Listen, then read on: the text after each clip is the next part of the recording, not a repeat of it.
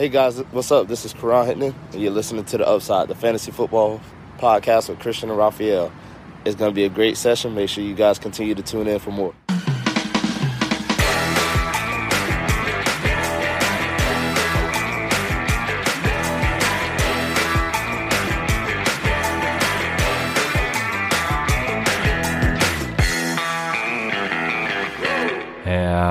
Herzlich willkommen, meine lieben Football-Freunde, bei Upside, dem Fantasy-Football-Podcast.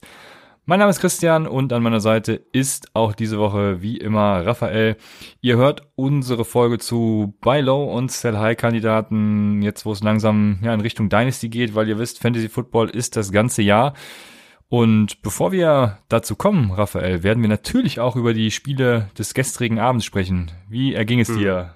Oh, das war, also ich, ich fand die Spiele, die hatten so richtig Pfeffer, ne? Also, das war, glaube ich, also, also klar, Chiefs haben natürlich die Bills rasiert, aber ich fand gerade Green Bay gegen Tampa Bay, das war, das war richtig aufregend, auch so als neutraler Zuschauer. Gut, man muss natürlich bei mir immer betonen, dass ich eh ganz äh, kranker Football-Fan bin, aber ja, es war unfassbar intensiv und Ach man, ich, ich hätte so gern, dass die Giants annähernd so gut wären wie die vier Teams, die da jetzt in den äh, Championship-Finals standen. Ne? Das wäre so schön. Ja, ja, also ich, äh, die, die, das zweite Spiel hat mir jetzt nicht so viel gegeben, weil irgendwie, weiß ich nicht, hat mich nicht so gepackt, weil irgendwie war die ganze Zeit klar, die Chiefs regeln das. Aber das erste Spiel, was ich dann natürlich auch live geguckt habe, das andere nur in der Condensed Version, das war schon, war schon nicht schlecht, muss ich sagen. Ja, das hat mir auch gefallen. Mhm. Man könnte jetzt äh, böse Zungen würden behaupten, das war eine James Winston-like Stat Rate. Also James Winston hätte die Bucks genauso in den Super Bowl geschossen. Aber gut, Tom Brady hat ja. natürlich seine Sache, vor allem in der ersten Halbzeit, muss man ja sagen, überragend gemacht. Also völlig verdient dann auch im, letztendlich jetzt im Super Bowl. Ich, ja, ich tue mich ein bisschen schwer. Ne? Also ich mag ja, oder ich, ich glaube nicht, dass die Chiefs zu schlagen sind.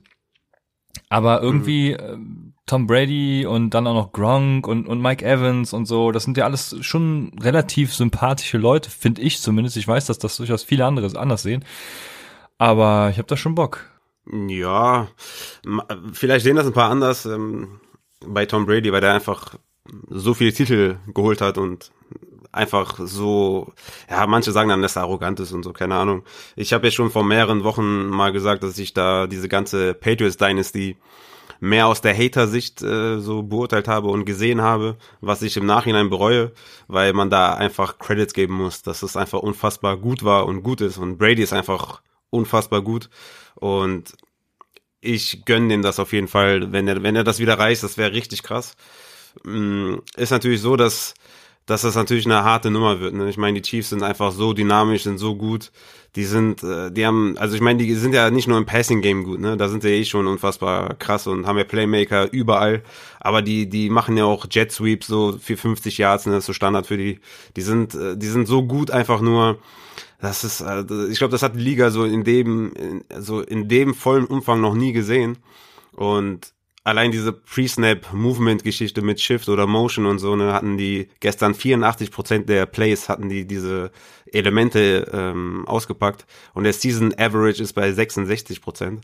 Also die sind einfach so kreativ auch in ihren in ihren Plays und ja, das ist, ist schon echt krass. Ne? Ich kann mich noch erinnern, als die als die Bills ähm, ich weiß gar nicht, was, was für ein Score die, nee, ich glaube, die, die Chiefs haben, glaube ich, äh, gescored, aber auf jeden Fall stand es irgendwie 31-15 und die Bills haben irgendwie dreimal ein Vierter geschossen, bei Vierter und drei, Vierter und zwei und nochmal Vierter und drei und wenn man dann äh, zusammenrechnet, wenn die dafür gegangen wären und jedes Mal den maximalen Erfolg äh, gehabt hätten, ne? also jedes Mal ausgespielt plus Touchdown, dann wären die immer noch mit drei Punkten hinten gewesen, ne? also das zeigt einfach, dass du, du musst ultra aggressiv sein gegen die Chiefs, du musst einfach Du musst quasi bei jedem Drive scoren, du musst bei jedem Fourth Down in der gegnerischen Hälfte eigentlich dafür gehen, weil die Offense halt jederzeit Touchdown machen kann. Ne? Also es war wirklich äh, auch gegen die Bills wieder gegen eine relativ gute Defense, sage ich mal, schon echt krass. Ne? Wenn du überlegst mit dem mit dem Fumble von Hartman hatten die Bills ja schon früh einen Vorteil. Ne? Der erste Drive war ein Field Goal, da hätten sie eigentlich schon für gehen müssen, weil du weißt, okay, die Chiefs werden punkten, aber das ist eine andere Geschichte.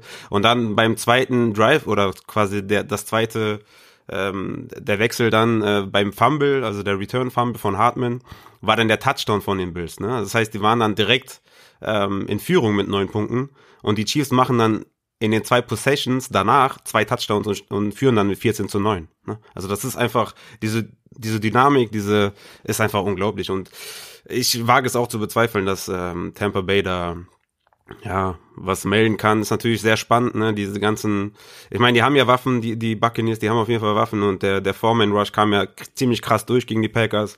Die Chiefs werden Offensive Line Probleme haben, beziehungsweise Ausfälle.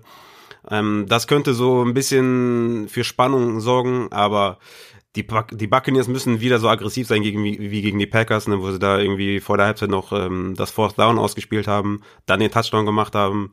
Also da muss schon viel zusammenkommen. Ich bin auch ganz klar bei den Chiefs, aber ich bin ultra gespannt und hab, ich habe richtig Bock, weil ist schon ist schon geil, ne? Mahomes so der der junge aufstrebende argumentativ beste Quarterback der Liga gegen den Goat, gegen den Goat. Ne? Es gibt keinen, der da irgendwie annähernd in die Diskussion kommt.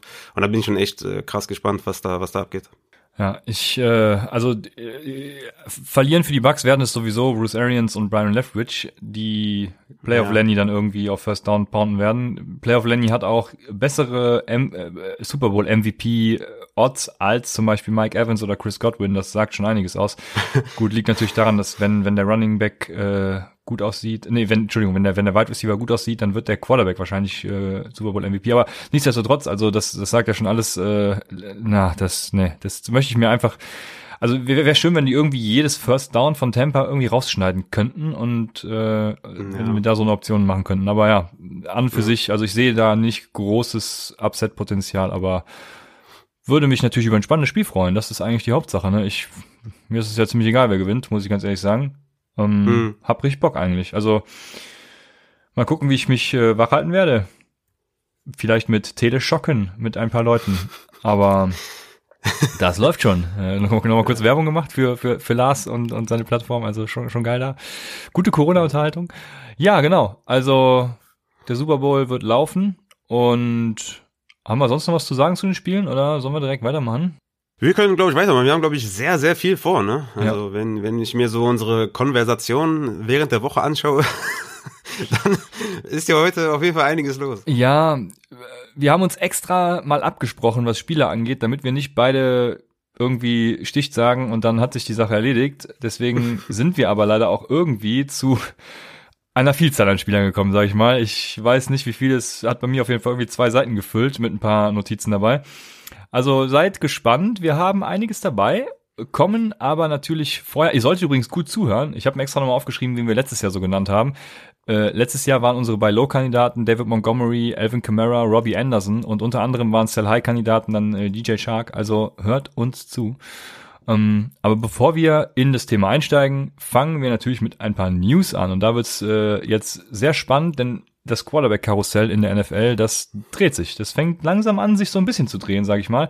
Mm, die erste News, die heute reinkam, fangen wir mal chronologisch umgekehrt an, ist, dass Aaron Rodgers sozusagen nicht weiß, ob er bei den Packers weitermacht. Was sagst du dazu, Raphael? Entweder ist es einfach Drama Queen, ne? Dass der einfach so krass enttäuscht ist, dass er jetzt erstmal keine also ich meine, der ist schon, der ist ja jahrelang im Geschäft, ne? Der weiß ganz genau, dass, dass solche Aussagen ähm, für Gesprächsstoff sorgen. Aber rein im Vakuum betrachtet macht das ja null Sinn für ihn, die Franchise zu verlassen. Und für die Packers macht es auch irgendwie keinen Sinn, den ziehen zu lassen. Also ich glaube, da ist nicht viel dran.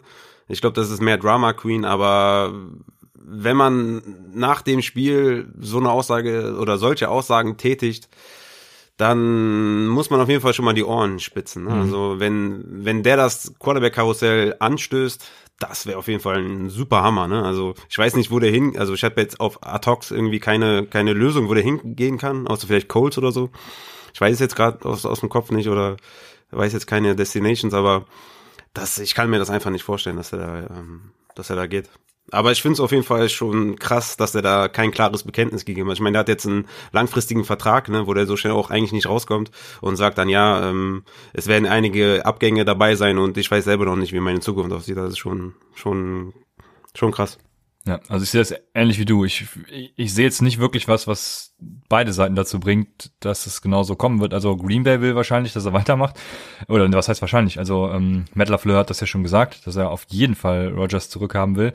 Und Rogers wird, wenn er schlau genug ist, die Nummer eins Offensive Line der Liga nicht verlassen und äh, eben weiter damit spielen. Vor allem, wenn sie äh, ihm dann vielleicht nochmal zusichern, ein paar Wide Receiver oder was, was heißt ein paar? Er braucht ja eigentlich nur mal, mal einen guten Wide Receiver 2, der äh, ja, Devonta Adams ein bisschen an Arbeit abnehmen kann, dann läuft die Sache, ja. Also ich sehe da irgendwie überhaupt nicht den Sinn, ne? Gut, der Jordan Love Pick, der schwebt natürlich über allem. Also wenn Rogers mal auch nur ein, eine Durststrecke irgendwie hat über, keine Ahnung, drei, vier Spiele, wo er dann irgendwie nicht das Level zeigt. Aber bei allem, was wir auch über Aaron Rodgers ähm, die letzte Zeit gesagt haben, also, also vor dieser Saison, ähm, er war ja nie ein unterdurchschnittlicher Quarterback, ne? Er, er war ja immer auch durchschnittlich. Also teilweise sogar überdurchschnittlich, nur eben nicht der, äh, was weiß ich, der Hall of Famer, für den er jedes Jahr gemacht wurde seit 2014. Mhm. Also, aber er war ja trotzdem mhm. überer Durchschnitt. Das heißt, äh, diese Carson Wentz Story, die wird ihm ja gar nicht blühen, meiner Meinung nach.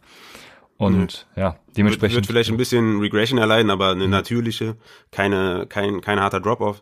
Aber auch hier nochmal, ne, ich habe ja letzte, letzte, letzte Folge die, die Packers-Fans oder teilweise Packers-Fans so ein bisschen kritisiert dafür, ähm, ja, dass sie so, dass sie so eine Victory Lab gezogen haben und dann die ganzen Experten und eine, eine ja, die ganze, die ganze Analyse zum Draft irgendwie so belächelt haben. Aber muss ich auch gleichzeitig auch sagen, dass jetzt wiederum, ne, die ganzen Analytics Guys oder die ganzen Leute, die den Draft so ähm, zu Recht natürlich kritisiert haben, brauchen jetzt auch keine Victory Lab äh, zu drehen und sagen, ja, siehste, hättet ihr mal lieber einen Wide Receiver gedraftet oder so. Ihr habt äh, äh, Dylan genommen und Love genommen, die haben beide nicht stattgefunden diese Saison. Dylan jetzt auch in dem, im Playoff-Spiel nicht. Aber das ist genauso unnötig, ne? Also dieses ganze Hin- und Her-Gehabe, wer hat recht, wer hat kein Recht. Also man kann einfach festhalten, der Draft war nicht gut, aber die Saison der Packers war unfassbar krass und Rogers war unfassbar krass und deswegen, ich glaube auch im Nachhinein, dass ein T. Higgins oder äh, Chase Claypool da jetzt nicht viel mehr geholfen hätten. Ne? Also ähm, das mal dazu äh, für die Packers-Fans, um da so ein bisschen äh, zu schlichten.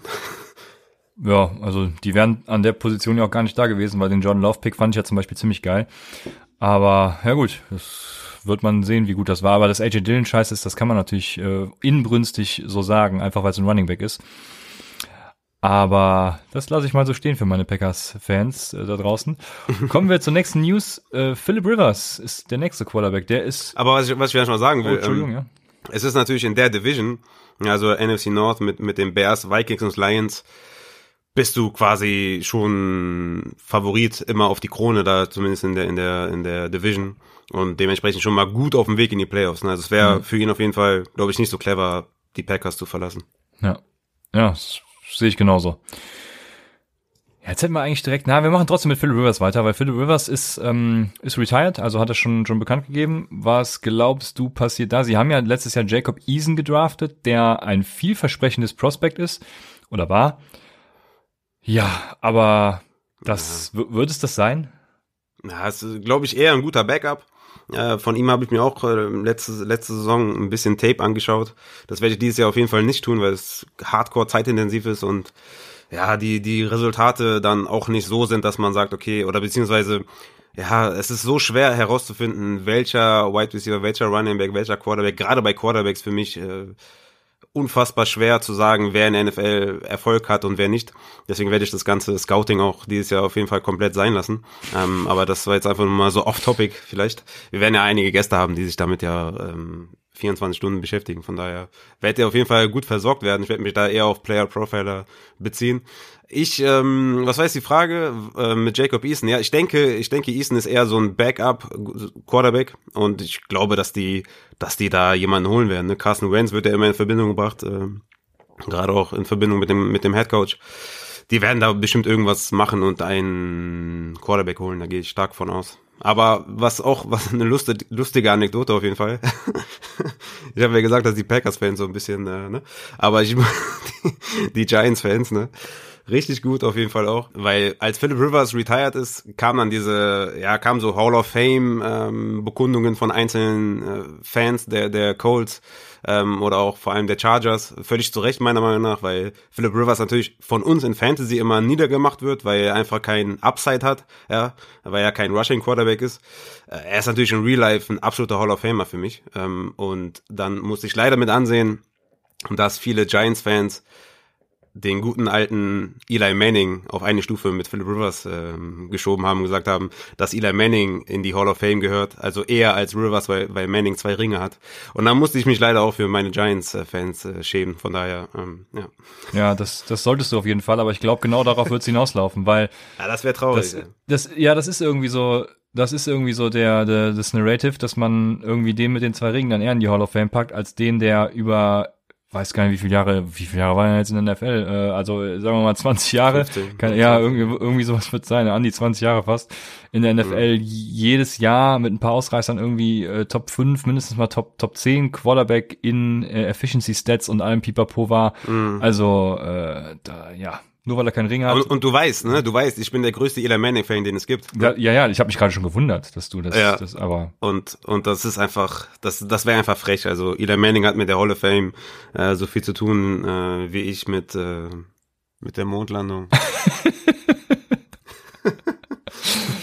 Okay, okay, alles klar. Aber ja, Jacob Eason, ähm, vielleicht werden die Colts ja einen holen, was mich zum nächsten Quarterback bringt. Matthew Stafford wird ja getrennte Wege mit den Lions gehen. Matthew Staffords Frau hat sich auch auf Instagram quasi schon von der Stadt, also von Michigan, äh, äh, das ist jetzt keine Stadt, aber hat sich von allen verabschiedet. Und ja, was passiert da? Holen Sie vielleicht Matthew Stafford? Die Indianapolis Colts haben 68 Millionen Cap Space äh, mit Pittman und Campbell, vielversprechende junge Receiver plus eventuell X aus der Free Agency dann. Ähm, es gibt einen, boah, ich weiß gar nicht sein Twitter-Handle, Entschuldigung, aber äh, Michigan irgendwas, der hat ein Modell gemacht, äh, wo er Matthew Stafford quasi in die Teams setzt und die Saison mit ihnen simuliert und da haben die Colts tatsächlich den besten Rekord. Mit Matthew Stafford gehen die 12-4. Also wäre das ein guter Landing-Spot, Raphael? Ja, klar, mega wäre das. Das wäre richtig gut. Ähm, aber ich denke, da kommen einige Teams in Frage, die halt vielleicht nur ein Average Quarterback hat. Ich denke, Matthew Stafford gehört schon eher so in die Top 10. Also Borderline Top 10 vielleicht, ne, so in die Region Top 10.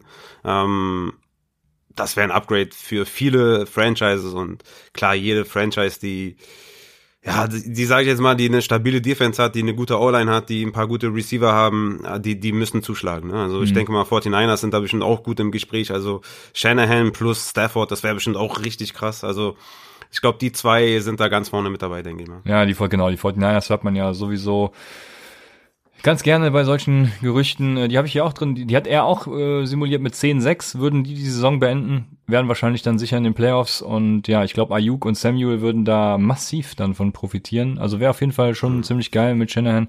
Äh, für mich natürlich nicht als Cardinal, aber Ich wollte gerade Ja. sagen, mit 10-6 bin ich mir gar nicht sicher, ob man da unbedingt safe drin ist. Ne? Ja, mit den mit sieben Playoff-Plätzen Ach stimmt, das Ah, war der, ja. ja, hast du recht, stimmt. Ja. Dann Also- wäre dann wär, dann wär's die NFC West dieses Jahr, die drei Teams stellen könnte. Ja, ja, die NFC West, das waren auch die, wie nennt man das? Also, wenn Am jemand, Anfang des Jahres Ja. waren die richtig krasse. mir fällt der Begriff gerade nicht ein, aber äh, am Anfang des Jahres gehypt und dann halt einfach nur Code am Ende. Was nicht äh, zuletzt auch an den Arizona Cardinals lag. Aber gut, für mich als Cardinal wäre es halt blöd. Deswegen geh lieber nach Indianapolis oder nach New England zum Beispiel. Die hat er auch im Modell gehabt. Die sind mit 10,6 auch ebenfalls dann projected. Haben den viertmeisten Cap Space mit 54 Millionen. Ja, haben, haben halt Belichick, ne? Und Patricia geht ja auch zurück zu den, ähm, zu den Patriots. Also ich weiß nicht, wie gut er mit Stafford klarkam. Vielleicht ist das ja ein gutes Argument. Ja, die müssen dem aber auch schon sagen, ey, wir holen dir ein paar Free Agent äh, Wide Receiver, ne? Ja, ja, Mit ja. dem, was sie da gerade haben, da kannst du ja nichts mitmachen. Ne? Also Cam Newton war natürlich schlecht, aber da war ja auch nicht viel mehr drin gewesen mit anderen Quarterbacks, weil Ja. das ist einfach, der Receiving Core ist grottenschlecht. Ja, dem ist so. Ja, was ich habe noch ein, ein Team, was mir so eingefallen ist und äh, die waren dieses Jahr auch in den Playoffs, das war Washington und da hat halt der Quarterback gefehlt, ne? Also Alex Smith ist halt ein guter Quarterback, aber ein einbeiniger kann es halt dann auch nicht mehr retten und äh, die brauchen halt einen und das Ja, könnte so das letzte fehlende Piece irgendwie sein. Ähm, Die, die, Stimmt, hat, die ja. hat er, glaube ich, habe ich mir zumindest aufgeschrieben. Ich vermute mal, die wird er auch in dem Modell gehabt haben mit 9-7 dann projected, auch jetzt nicht. 9-7, Ja. ein, ein, ein, äh, ein positiver Rekord. Ja, ja. Krass. Ja, da bist du safe drin bei uns. In der NFC East bist du dann, bist du, dann, äh, Ja. das wäre krass. Siehst du. Road to Super Bowl, wenn Stafford nach Washington Ja. geht. Aber ich kann mir den irgendwie in diesen Trikots nicht vorstellen. Das irgendwie Ja, stimmt. An die habe ich jetzt aber auch gar nicht gedacht, aber die wären echt auch ein Landing-Spot für, ähm, ja, stimmt, die haben eigentlich eine ziemlich gute Baseline, ne? Die haben, mhm. die könnten dann ein paar Ressourcen noch in die, in die Offensive Line stecken. Die Defense ist ja eh schon ziemlich gut. Receiver könnten sie natürlich noch ein, zwei holen, aber da gibt's ja auch Corey Davis, würde wahrscheinlich auch nicht so teuer sein. Marvin Jones ist auch Free Agent. Also da könnte man, könnte man einiges machen. Also Washington ist gar nicht mal so abwegig, ja. Ja, Stafford kann direkt, äh, genau, Marvin Jones oder Kenny Golladay mitnehmen, ne? Mal sehen. Beide plus McLaurin, ja, das wäre natürlich ja, krass. Ja. Ja, gut, das wären so die News zu den Quarterbacks. Gab natürlich auch wieder ein paar ja, Coaching-Verpflichtungen. Ähm, werden wir noch drauf eingehen, wie gesagt, vielleicht ja mit Adrian. Und dementsprechend würde ich in das Thema so ein bisschen einsteigen. Und so ein bisschen einsteigen möchte ich mit äh, Duke Nukem Forever, äh, mein persönliches Duke Nukem Forever, also wird wahrscheinlich irgendwann erscheinen, ähm, vielleicht auch nie. Das ist mein Artikel zum Trading mit FIFA. Und Jetzt werde ich mal vorstellen, wofür die Buchstaben überhaupt stehen. Man kann es natürlich auch bei uns bei Patreon lesen, in meinem meiner Rookie-Draft-Analyse. Die gibt's auch immer noch auf Patreon. Letztes Jahr im März oder so müsste ich die wahrscheinlich hochgeladen haben. Also da habe ich nochmal ein bisschen analysiert, was, wie solltet ihr im Rookie-Draft eigentlich vorgehen? Und ja, ich habe tatsächlich stundenlang überlegt, was für ein wie nennt man das überhaupt, wenn man ein Wort, äh, also was jeder kennt, äh, nimmt und dann, also keine Ahnung. Auf jeden Fall wollte ich was haben, was jeder kennt, was sprechend ist, was man immer behält, wo man immer weiß, wofür die Buchstaben stehen. Und ja, ich habe tatsächlich stundenlang überlegt, was nehme ich für Wörter für die einzelnen Buchstaben von FIFA. Und ähm, das erste F in FIFA steht für Finished. Denn Finished sind die Lessons learned aus der vergangenen Saison. Was lief schief? Wo hatte man Glück? Und ja, wie, wie haben andere GM getradet? Mit wem konntet ihr gut traden? Und so weiter und so fort. Also einfach das ganze Revue passieren lassen. Geht natürlich auch für jede Woche in Redraft. Ne? Werde ich noch in dem Artikel irgendwann mal in zehn Jahren beschreiben, beschrieben haben. Ich werde es beschrieben haben irgendwann mal. Das zweite ist äh, Immediate. Immediate, so, so ist das gesprochen. Wer uns auf Twitch nicht folgt, der, der Christian sagt auch Kevin Durant. Ja, ist immer, immer noch. Kevin Durant, klar. ist mein bester. Ich habe übrigens McGoldy geschlagen. Meine erste, mein erster Sieg, nachdem ich 4-0, glaube ich, gegangen bin, oder 3-0. Hast du nicht James Harden?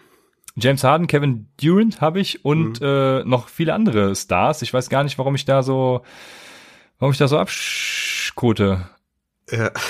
Also Jimmy, Jimmy Butler habe ich auch noch, aber der ist ja schon irgendwie seit seit zehn Spielen verletzt. Ja, heißt der Jimmy? Ja, ne? ja, ich glaube schon. Boah, ich kenne die äh, NBA-Namen kenne ich besser als die NFL. Jimmy Bucket, ja. Bucket? Mhm. Weil er so viel Körbe wirft oder was? Mhm. Ah, ja, siehst du? Ja, boah, schlauer Typ, oder? Mhm. Auf jeden Fall, ähm, wie kam ich jetzt darauf? Ich habe auf jeden Fall Goldi geschlagen, keine Ahnung. Immediate, ach ja, wegen, wegen der Aussprache. Bewertet den aktuellen Status in eurer Liga. Seid ihr Contender? Seid ihr im Umbruch oder irgendwas dazwischen? Wo sind die Schwachstellen in eurem Kader? Könnt ihr euch da auch schon angucken. Habt ihr gute Depth oder eher Spitze? Ja, und ähm, dann geht's so ein bisschen in das in den Forward Progress. Hast du deine deine Finished und Immediate Bewertung bei uns in der Dynasty schon gemacht, Raphael? Hm, also ich habe es jetzt nicht aufgeschrieben, aber ich weiß, wo mein Team steht. Ich weiß, dass ich, ähm, also wie viele Superstars ich habe. Ich weiß, wie viele Starter ich habe und ich weiß, wie, also was für Upside-Spieler ich habe und ich weiß auch, welche Spieler ich ersetzen werde, sobald der erste Name kursiert, irgendwie in den, äh, wenn es Training Camps gibt, ne, ähm, die ich dann ähm, rausschmeißen werde. Also mein Gerüst von meiner, von meinen Teams, das kenne ich alles, ja. Ja, ich habe gesehen, dein Team ist sehr ausgeglichen. Ich, ich wollte in der Offseason was entwickeln, was euch so ein bisschen die Hilfe gibt, äh, wo ihr sehen könnt, wo haben andere Kader ihre Stärken, ihre Schwächen, wo habt ihr selbst Stärken, Schwächen mh, anhand des ECR und so ein Quatsch. Und ich habe dann mit Tan geschrieben. Tan ist der äh, Entwickler von Dynasty, ein, einer der Entwickler von Dynasty Process auch. Die haben auch einen Trade Calculator, dazu später noch was. Ähm, und die haben Dynasty Assistant, heißt es, glaube ich, entwickelt. Also googelt gerne mal Dynasty Assistant. Da äh, könnt ihr zumindest mit Sleeper und MFL geht's, meine ich, eure Liga sinken und dann könnt ihr sehen, ja, wo liegen eure Values und, und wo habt ihr Stärken, Schwächen auf Basis des ECRs halt. Aber das legen sie alles offen, also ihr könnt euch bei Bedarf dann auch angucken, wie sie das genau berechnen, dies, das. Also, mhm das nimmt euch das Ganze schon mal, zumindest in erster Instanz, das Ganze schon mal gut ab. Also da habt ihr schon mal einen guten Überblick über die gesamte Liga. Und ja, hat mir ist auch. Ist eine geile Sache, ist eine geile Sache, weil, weil, ja, sorry, sorry. Ist, ist eine geile Sache, weil viele kommen ja, also sind dieses Jahr erst zum, zum Fantasy Football gekommen, haben dementsprechend vielleicht dieses Jahr ihre erste Dynasty-Saison gespielt und haben immer noch nicht raus, wie sie ihre Spieler bewerten sollen und das könnte natürlich enorm helfen. Ne? Natürlich auch dann ähm, Fragen an uns senden und auch unsere Spieler, die wir jetzt hier vorstellen und ein bisschen darüber reden, was ist bei Low, wann sollte man, ne? auch diese FIFA-Evaluation. Aber sowas hilft natürlich ungemein, ne? gerade Anfängern. Ja, mega. Dann ja, genau, hatten wir Finished Immediate, also Fee. Und jetzt kommt das Fa und das nächste F steht für Future. Das steht für das Scouting von Prospects. Äh, natürlich nicht nur Prospects, sondern äh, guckt euch auch an, wer geht in die FA, also in die Free Agency, ähm, wo könnten die Leute eventuell landen. Ne? Also geht's ja um viel mehr, äh, weil du scoutest ja dieses Jahr keine Prospects, hast du gesagt, aber du kannst auch noch, du kannst in Future auch aktiv werden. Ähm, ja, und, und das sollte man übrigens auch ohne Draft-Picks tun, habe ich mir extra notiert, weil ich habe zum Beispiel in unserer Dynasty ja gar keine Draft-Picks und mhm. ich mache halt trotzdem, um dann eben den Hidden Gem irgendwie als äh, undrafted Free Agent oder sowas zu kriegen, ne? Oder was weiß ich, vielleicht seh, gefällt mir einer so sehr, dass ich unbedingt einen Pick in der ersten Runde brauche oder was weiß ich nicht alles. Macht es auf jeden Fall trotzdem. Und das letzte, ähm, nach Finished, Immediate und Future ist Action. Ihr müsst aktiv werden, evaluiert die Roster, äh, die Roster eurer Gegner auch. Ne? Das äh, eben war es ja so ein bisschen für euch, euren Status bewerten und jetzt auch die Roster eurer Gegner und äh, werdet einfach aktiv. Tradet aktiv, wartet nicht, bis euch irgendjemand ein Angebot macht, sondern ja, tradet eben aktiv und seht zu. Das Ganze in einem Artikel irgendwann in zehn Jahren auch nochmal in Detail an einem Beispiel veranschaulicht. Finished, Immediate, Future, Action, FIFA. Let's fucking go. Ja. So, jetzt kommen wir, steigen wir in das Thema ein. Ähm, es geht vor allem um Trades, ne? Buy low, sell high. Und bevor wir zu Trades kommen, also wir steigen doch noch nicht ins Thema ein, weil ich habe noch eine Frage, die, die wir noch haben, Raphael. Wir müssen noch mal ein Stück zurückgehen. Und zwar, bevor wir traden, draften wir.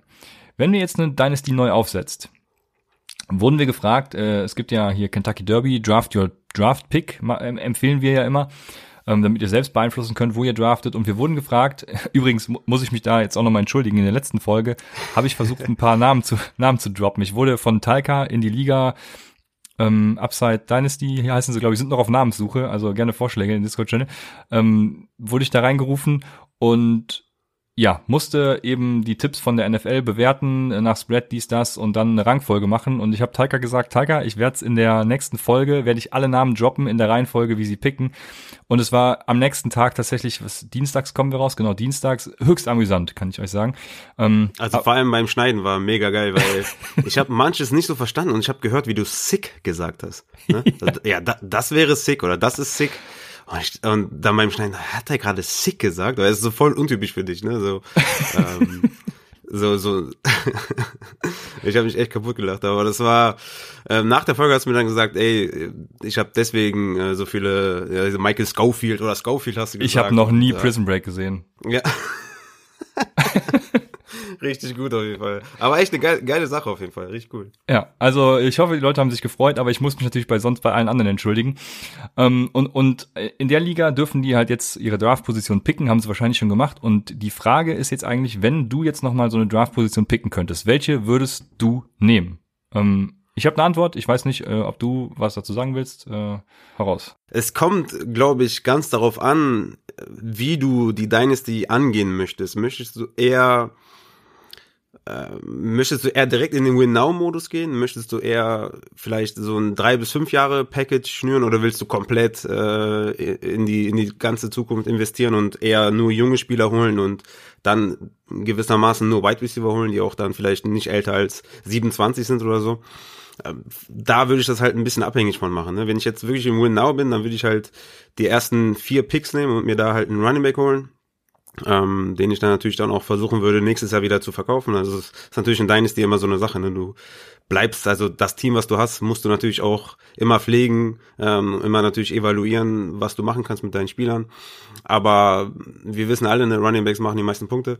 Ähm, je nach äh, Formation oder je nach Lineup würde ich dann in den ersten vier Picks, wenn ich im Win Now bin, einen Running Back nehmen. Und ich würde sagen, nach den ersten vier Start Running Backs würde ich fast schon immer einen Wide Receiver nehmen. Das heißt, wenn ich nicht die ersten vier will, sondern von 5 bis 12, sagen wir mal, dann äh, würde ich so Position 10 oder so nehmen, 9, 10, weil ich da immer noch einen absolut guten Wide Receiver bekomme in einem guten Alter und natürlich dann in der zweiten Runde wieder früh dran bin und mir den zweiten eventuell, je nachdem, was für eine Strategie ich habe, den zweiten Wide Receiver holen kann. Aber das ist wirklich äh, sehr theoretisch. Kommt für mich ganz drauf an, in was für einem Modus du bist. Ja, ja, du hast es hervorragend beantwortet, würde ich sagen. Also diese Strategie mit den jungen Receivern oder beziehungsweise den jungen Leuten, ja, also die, die hat zwar jetzt für mich geklappt. Ich habe ja, wann hatten wir unseren Startup-Draft? Wir sind jetzt in der zweiten Saison gewesen. Ne? Also die erste Saison von uns habe ich ja nur komplett junges Gemüse gedraftet und die erste Saison war auch dementsprechend echt kacke. Also das hat auch ja schon Spaß gemacht, weil unsere Dynasty halt geil ist, aber war schon sehr, wie soll ich sagen, also sehr, ich wusste halt nie, wen ich aufstellen soll, ne, weil, weil irgendwie hat dann mal einen Spieltag Marquise Brown total abgeliefert in seiner Rookie-Saison, dann am nächsten Spieltag habe ich ihn aufgestellt, ja gut, dann macht er halt drei Punkte, dafür ein anderer junger Wide Receiver wie Debo Samuel hatte ich glaube ich auch, ähm, sein 20-Punkte-Game, also das ist schon sehr frustrierend dann teilweise. Aber ja, hat sich ausgezahlt, aber ich würde es trotzdem irgendwie keinem empfehlen, nach Alter zu gehen. Also das es schon hat mal, sich auch, äh, komm, ja. es hat sich nicht ausgezahlt. Es hat sich ausgezahlt, weil du unfassbar gut gedraft, ähm, getradet hast. Ja, das war jetzt der einzige Grund. Also dein Draft Ja, war scheiße, auch im Nachhinein, aber du hast einfach unfassbar gut mit. Picks äh, rumhantiert und dann Picks wieder eingetauscht für Spieler, äh, Spieler eingetauscht für Picks und hin und her und die ganze Zeit am, am Ball geblieben und deswegen hast du die Liga gewonnen, aber dein Draft war kacke. Okay. Ja, ist eigentlich, ist eigentlich auf den Punkt gebracht. Ja, also ich würde es keinem Ja. empfehlen, ja, tatsächlich. Und ich würde es eigentlich genauso machen wie du. Also ich würde immer den höchsten Draft-Spot nehmen, wenn ich, wenn ich die, wenn ich an erster oder zweiter Stelle meine Position aussuchen kann, dann würde ich auf jeden Fall die eins oder zwei nehmen, weil ich versuche dann entweder, entweder, also ich versuche dann aus dem Draft-Spot den meisten Value zu kriegen. Ich versuche den zu traden natürlich. Und wenn ich nicht traden kann, kriege ich halt einen der besten Running Backs. Das ist so mein Motto. Aber Ja. wenn, wie du schon sagst, so die ersten, ja, weiß nicht, ob vier, fünf so weg sind, dann, dann gehe ich lieber in den Turn hinten raus und, und pick mir dann eben in der zweiten Runde den besten verfügbar. Ne? Also wie du schon sagst, hervorragend gemacht, genau. Und ich würde sagen, ähm, es gibt noch so, so zwei Sachen, die ich mir notiert habe. Je näher der Draft drückt, also der NFL-Draft, ähm, für Trades jetzt, Entschuldigung, ich habe die Überleitung im Kopf gemacht. Also wir gehen jetzt über zu unserem das muss ich mir merken, das finde ich super. ja, wir, gehen jetzt über zu unseren Buy Low und Sell High Kandidaten und das passiert ja alles in Trades. Hm. Und ähm, für Trades muss man in Dynasty halt, gibt's so bestimmte Zeitfenster, würde ich mal behaupten. Ähm, und jetzt gehen wir halt in Richtung des NFL Drafts und je näher der NFL Draft drückt, desto more valuable, ähm, auf Deutsch, desto wertiger werden Draft Picks. Also wenn ihr zum Beispiel den First Pick haltet, dann haltet jetzt erstmal die Füße still, bis der Senior Bowl ist, bis so die ersten Analysen kommen, die ersten Gäste bei. Upside erscheinen und dann könnt ihr das Ding für richtig Kohle verscherbeln. Ähm, so ist es jedes Jahr. Ja. Auf jeden Fall. Das, das äh, ist ja auch Teil deiner, deines FIFA-Beitrages auf Patreon. Ähm, wenn du die, die ersten fünf Picks, die sind natürlich ähm, am Drafttag mit dem meisten Value, weil du, weil der Hype ist real dann, ne? Also jeder redet über den besten Running Back, jeder redet über Etienne, über über Harris, jeder redet über Devonta Smith, über Jamar Chase, jeder redet über die ganzen Top Prospects und da haben die natürlich den meisten Value am Draft Day und da kannst du natürlich am besten verkaufen. Also ähm, damit will ich auf jeden Fall immer warten, wenn ich Picks habe, um die zu verkaufen. Wie ist es denn mit Spielern zum Beispiel? Ist was was sagst du da? Wo, wo ist da der beste Zeitpunkt, jetzt in Dynasty äh, Spieler zu kaufen oder zu ertraden? Ist es, ähm, würdest du die Free Agency abwarten, die jetzt im, Mai startet? Oder äh, im März, ne? Im März startet. Ähm, Oder würdest du den Draft abwarten oder beides? Äh, musst du erstmal bei beidem sehen, wo lohnt sich das antizipieren? Was würdest du, wie, also ich habe mich ein bisschen schwer getan, ehrlich gesagt, so ein Buy-Low-Fenster jetzt schon ähm, zu sehen, weil ich würde eher die Free Agency noch abwarten und dann meine Spieler traden. Also jetzt nicht bei jedem, ne, bei einem Sieg oder so, zu dem wir ja gleich kommen. Das würde ich jetzt schon machen, weil da wird sich nicht viel ändern. Aber es gibt schon den einen oder anderen Running Back, Wide Receiver, die man jetzt so eher als Buy Low hat. Äh, vielleicht ein Damien Harris oder so, äh, ist jetzt, der, der wird auch später noch genannt von mir. Da könnte natürlich vielleicht die, die, die Patriots noch einen Running Back signen oder einen Running Back draften. Natürlich nicht hoch oder so, aber die, dass der halt trotzdem noch Konkurrenz hat, weil der, ne, da, das wär, da werde ich ja gleich noch zu kommen. Die Konkurrenz wird weniger. Aber ähm, wie, wie siehst du das? Wann, wann würdest du jetzt aktiv werden? Würdest du jetzt aktiv werden oder würdest du erstmal noch ein bisschen abwarten? Äh, klassische Controller-Antwort. Also es kommt darauf an, es kommt tatsächlich auf den einzelnen Spieler an. Also ja, ich hab's, ich kann das nachvollziehen, was du sagst. Es ist mir auch sehr schwer gefallen, irgendwie bei Low Sell High zu finden, ohne jetzt nicht irgendwie drei Stunden darüber zu philosophieren, was passiert mit den Leuten. Ne? Also ja. du, du hast zum Beispiel Candy Golladay, hast du ja im Off eben mal kurz angesprochen. Was machen wir mit dem? Und Candy Golladay ist halt für mich ein Buy Low Kandidat, wenn man davon ausgeht, dass er die Lions verlässt und zu einem dann ordentlichen Quarterback kommt. Er ist aber eben auch ein Sell High, wenn man meint, er kriegt irgendwie den Franchise-Tag oder ähm, resigned bei den Lions mit dann eventuell auch einem, einem kotigen Quarterback, das äh, vielleicht denkt ja der andere, der ihn low ja. buyen will im Endeffekt, dass mhm. da ein Deshaun Watson hinkommt oder so und mhm. antizipiert das und denkt, hey, Kenny Golladay und dann einigt man sich eben genau zu dem Preis, der beide ja, zufrieden macht und äh, deswegen kommt es da tatsächlich für mich sehr viel auf den Einzelfall an. Aber ich glaube, wenn man ähm, den Markt, sage ich einfach mal einfach schlagen will, dann muss man es eben jetzt machen, wo die wenigsten Informationen vorhanden sind. Ne? Also wenn du ja. sagst, ich, ich äh, will erst traden, wenn die Free Agency, wenn ich weiß, was mit Kenny Golladay passiert ist, dann könnte es halt zu spät sein. Muss muss jetzt nicht sein, ne? aber ähm, könnte halt sein. Und ja. dementsprechend, glaube ich, ist das ideale Fenster schon jetzt so im, im, im vor März auf jeden Fall irgendwie. Nach dem Super Bowl vielleicht äh, in die detaillierte mhm. Analyse gehen, viele Podcasts hören oder was weiß ich, vor allem uns natürlich, äh, Leadblogger vielleicht auch hier und da mal lesen, vielleicht kommt da auch mal was. Und dann, mhm. ähm, genau, kriegt ihr Anregungen. Ja, ich, ich würde da so ein bisschen unterscheiden äh, zwischen Running Backs, die in die Free Agency kommen, und Wide Receiver, die in die Free Agency kommen, weil bei Wide Receiver tendenziell die, La die Situation, die Lage besser wird und du dementsprechend vor der Free Agency die wahrscheinlich günstiger kaufen kannst. Weißt du? Mhm. Bei Running Backs kannst du vor der Free Agency die wahrscheinlich besser verkaufen. Ja, verstehe ich, ja. Weil die dann vielleicht in eine schlechtere Situation kommen. Ne? Nehmen wir jetzt einen Canyon Drake zum Beispiel. Ja. Der hat wahrscheinlich jetzt mehr Wert, als wenn die Free Agency anfängt. Also einfach schätzungsweise antizipieren, das muss man natürlich jetzt machen. Ne? Ja. In Wide Receiver, ein Corey Davis zum Beispiel oder äh, in Curtis Samuel oder so. Äh, ich glaube, die haben jetzt das bei Low Fenster offen und wenn sie in die Free Agency gehen und bei einem äh, bei einer Franchise signen, dann wird's wieder teurer. Ja, also äh, genau, das passt. Jetzt haben wir schon viele Namen genannt. Deswegen. da kommen noch einige, keine Sorge. Ja, deswegen, deswegen lass uns einfach einsteigen. Ähm, und ich werde nachher noch was zu Trade Calculators sagen, das habe ich mir jetzt hier noch aufgeschrieben, aber ich will jetzt endlich in das Thema einsteigen, bevor ich wieder sage, bevor wir dazu kommen. Deswegen, es gibt natürlich bei Low und Sell High, aber ich würde mal sagen, wir fangen mit Buy High an das sind Spieler, die ihr einfach unbedingt haben müsst. Ne? Wenn ihr äh, jetzt nächstes Jahr voll auf Angriff gehen wollt, dann haut halt alles raus, um diese Spieler zu kriegen.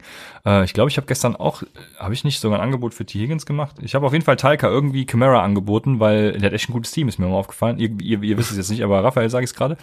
Ähm, und dem fehlt so ein kleines Puzzlestück. Ne? Also wenn es genau euch so geht, dass euch ein Puzzlestück fehlt, dann ist der erste, den ich hier aufgeschrieben habe, du hast es eben schon angesprochen, Ezekiel Elliott war bis Woche 5 Running Back 3 und Running Back 5 per Game. Also warum bis Woche 5? Klar, weil dann Dak Prescott ausgefallen ist.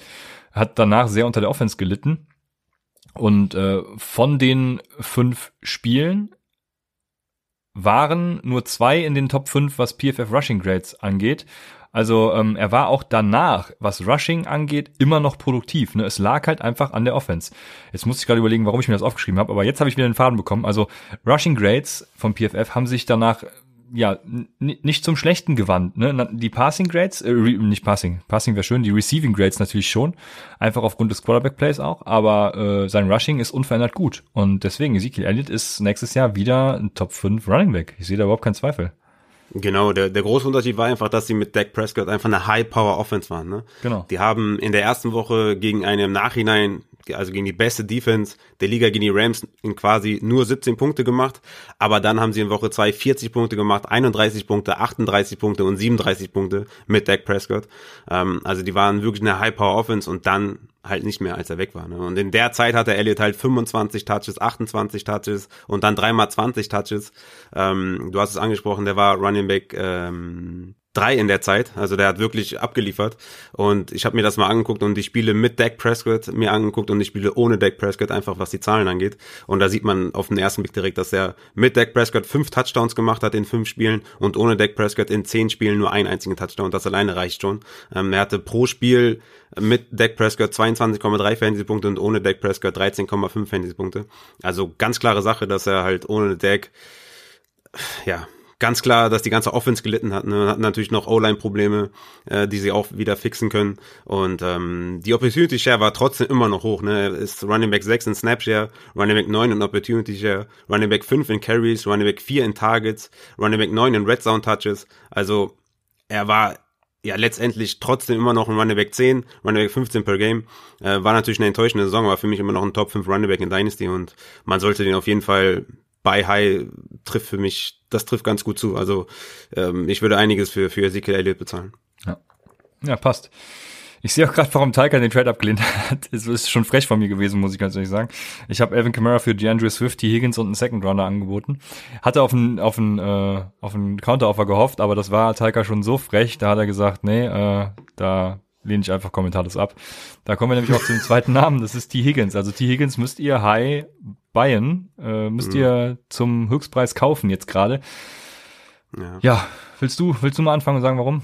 Ja, also man muss vielleicht mal festhalten, der ist ECR White ist über 20, ähm, wo ich schon überrascht war, ehrlich gesagt. Also ich habe gedacht, vielleicht ist der ECR Wise noch ein bisschen tiefer, was wahrscheinlich dann noch besser wäre, um den ähm, äh, für einen guten Preis zu bekommen, sage ich mal. Man muss bei T. Higgins auf jeden Fall festhalten, dass er in den ersten zehn Spielen mit Joe Burrow ähm, hatten die Bengals äh, die vierthöchste Passrate ne, mit 63 Prozent, also in der ganzen Liga. Und man muss natürlich dabei beachten, dass AJ Green wohl nicht mehr bei den Bengals bleibt. Ne? Er wird äh, Free Agent. Ich denke nicht, dass sie ihn zurückholen werden. Ich glaube, das Ding ist auch schon durch. Und der hatte halt in der Saison 104 Targets, die jetzt frei sind. Ne? Die Opportunity wird halt dementsprechend hoch sein durch die vielen Passing Attempts und durch die offenen Targets. Und wenn man überlegt, dass Cincinnati mit dem äh, fünften Pick wahrscheinlich eher einen O-Line, einen O-Liner holen. Ne? Also Penny Sewell wird da sehr oft genannt von Oregon.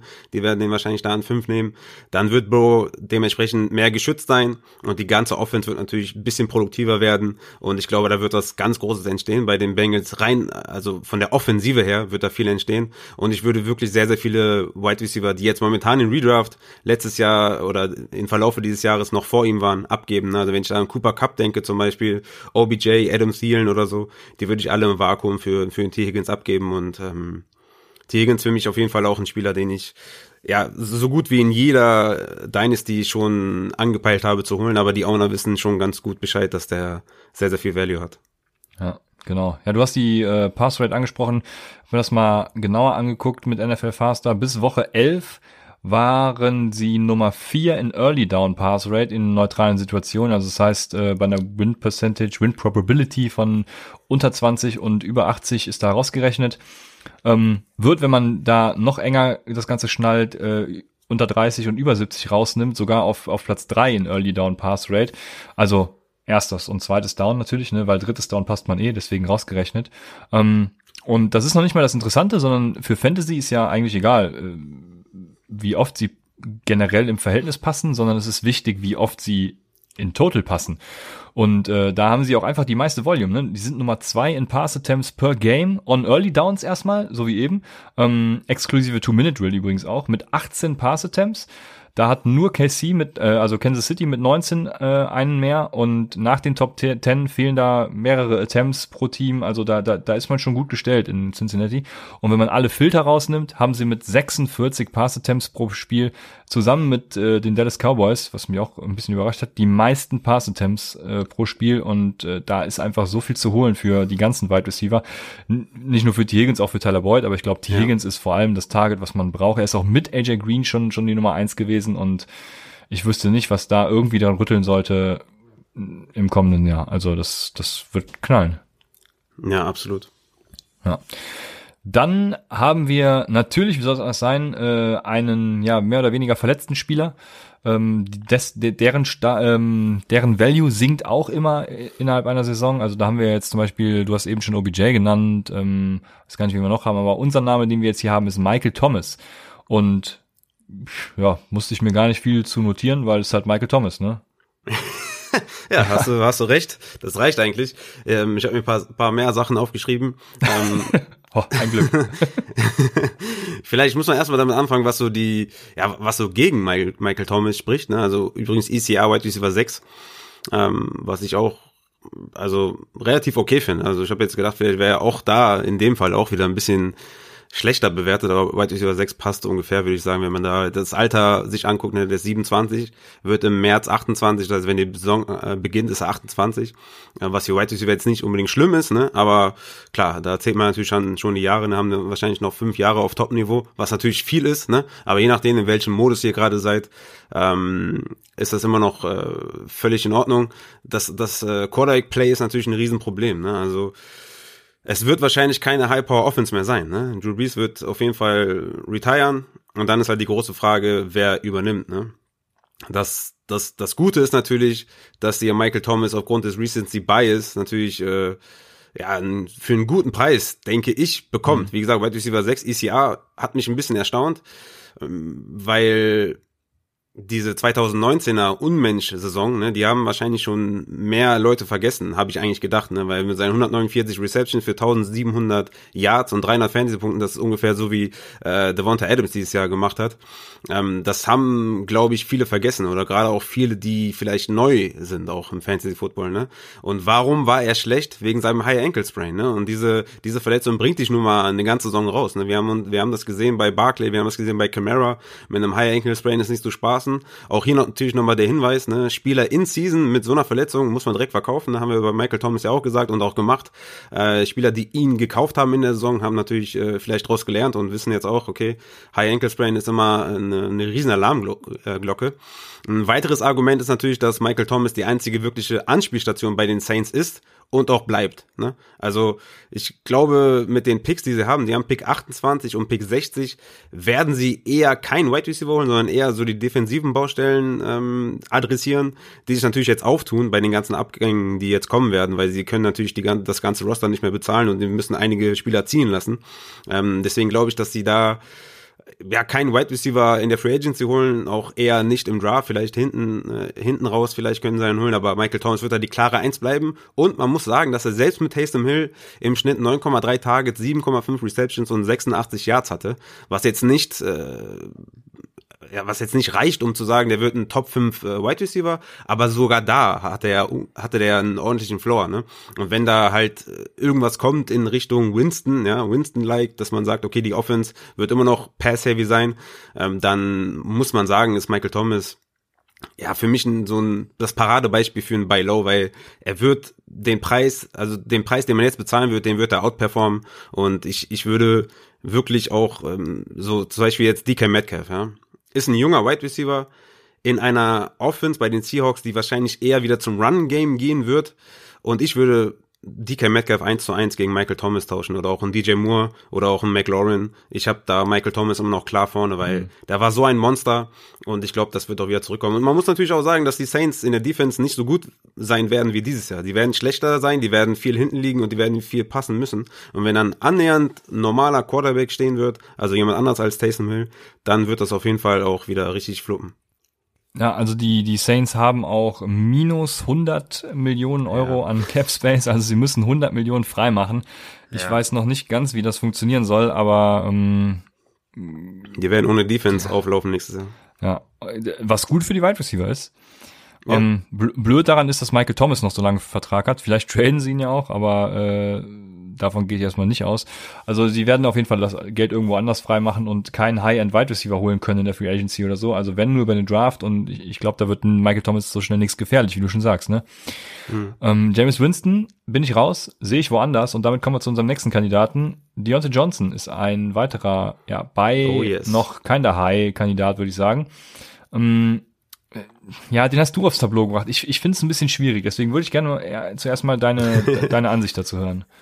Ja, hier finde ich das ECR schon äh, angenehmer. ECR White Receiver 23. Ich hätte den höher. Ich habe noch keine Dynasty Rankings. Die werden aber kommen auf jeden Fall. Äh, ich habe mir schon so einige äh, Notizen gemacht. Die Folge hilft mir natürlich auch, die ganzen Sachen zu evaluieren. Aber das wird noch kommen. Äh, ich werde ihn ein bisschen höher haben. Ähm, ist 24 Jahre, was natürlich immer äh, top ist. Ne? Die Frage ist natürlich, die große Frage ist Quarterback Play. Ne? Ist es Big Ben? welcher Quarterback wir kommen, wie kann man das antizipieren? Wird es Winston, dann ist natürlich über Money. Aber wenn es wieder Big Ben wird, dann haben wir ja gesehen, was passiert, ja. Also dann war er Wide Receiver 18, was ja total okay ist, ne? Und die Opportunity wird eher steigen als sinken, denn Juju wird weggehen, ne? Und dann werden 120 Targets frei sein.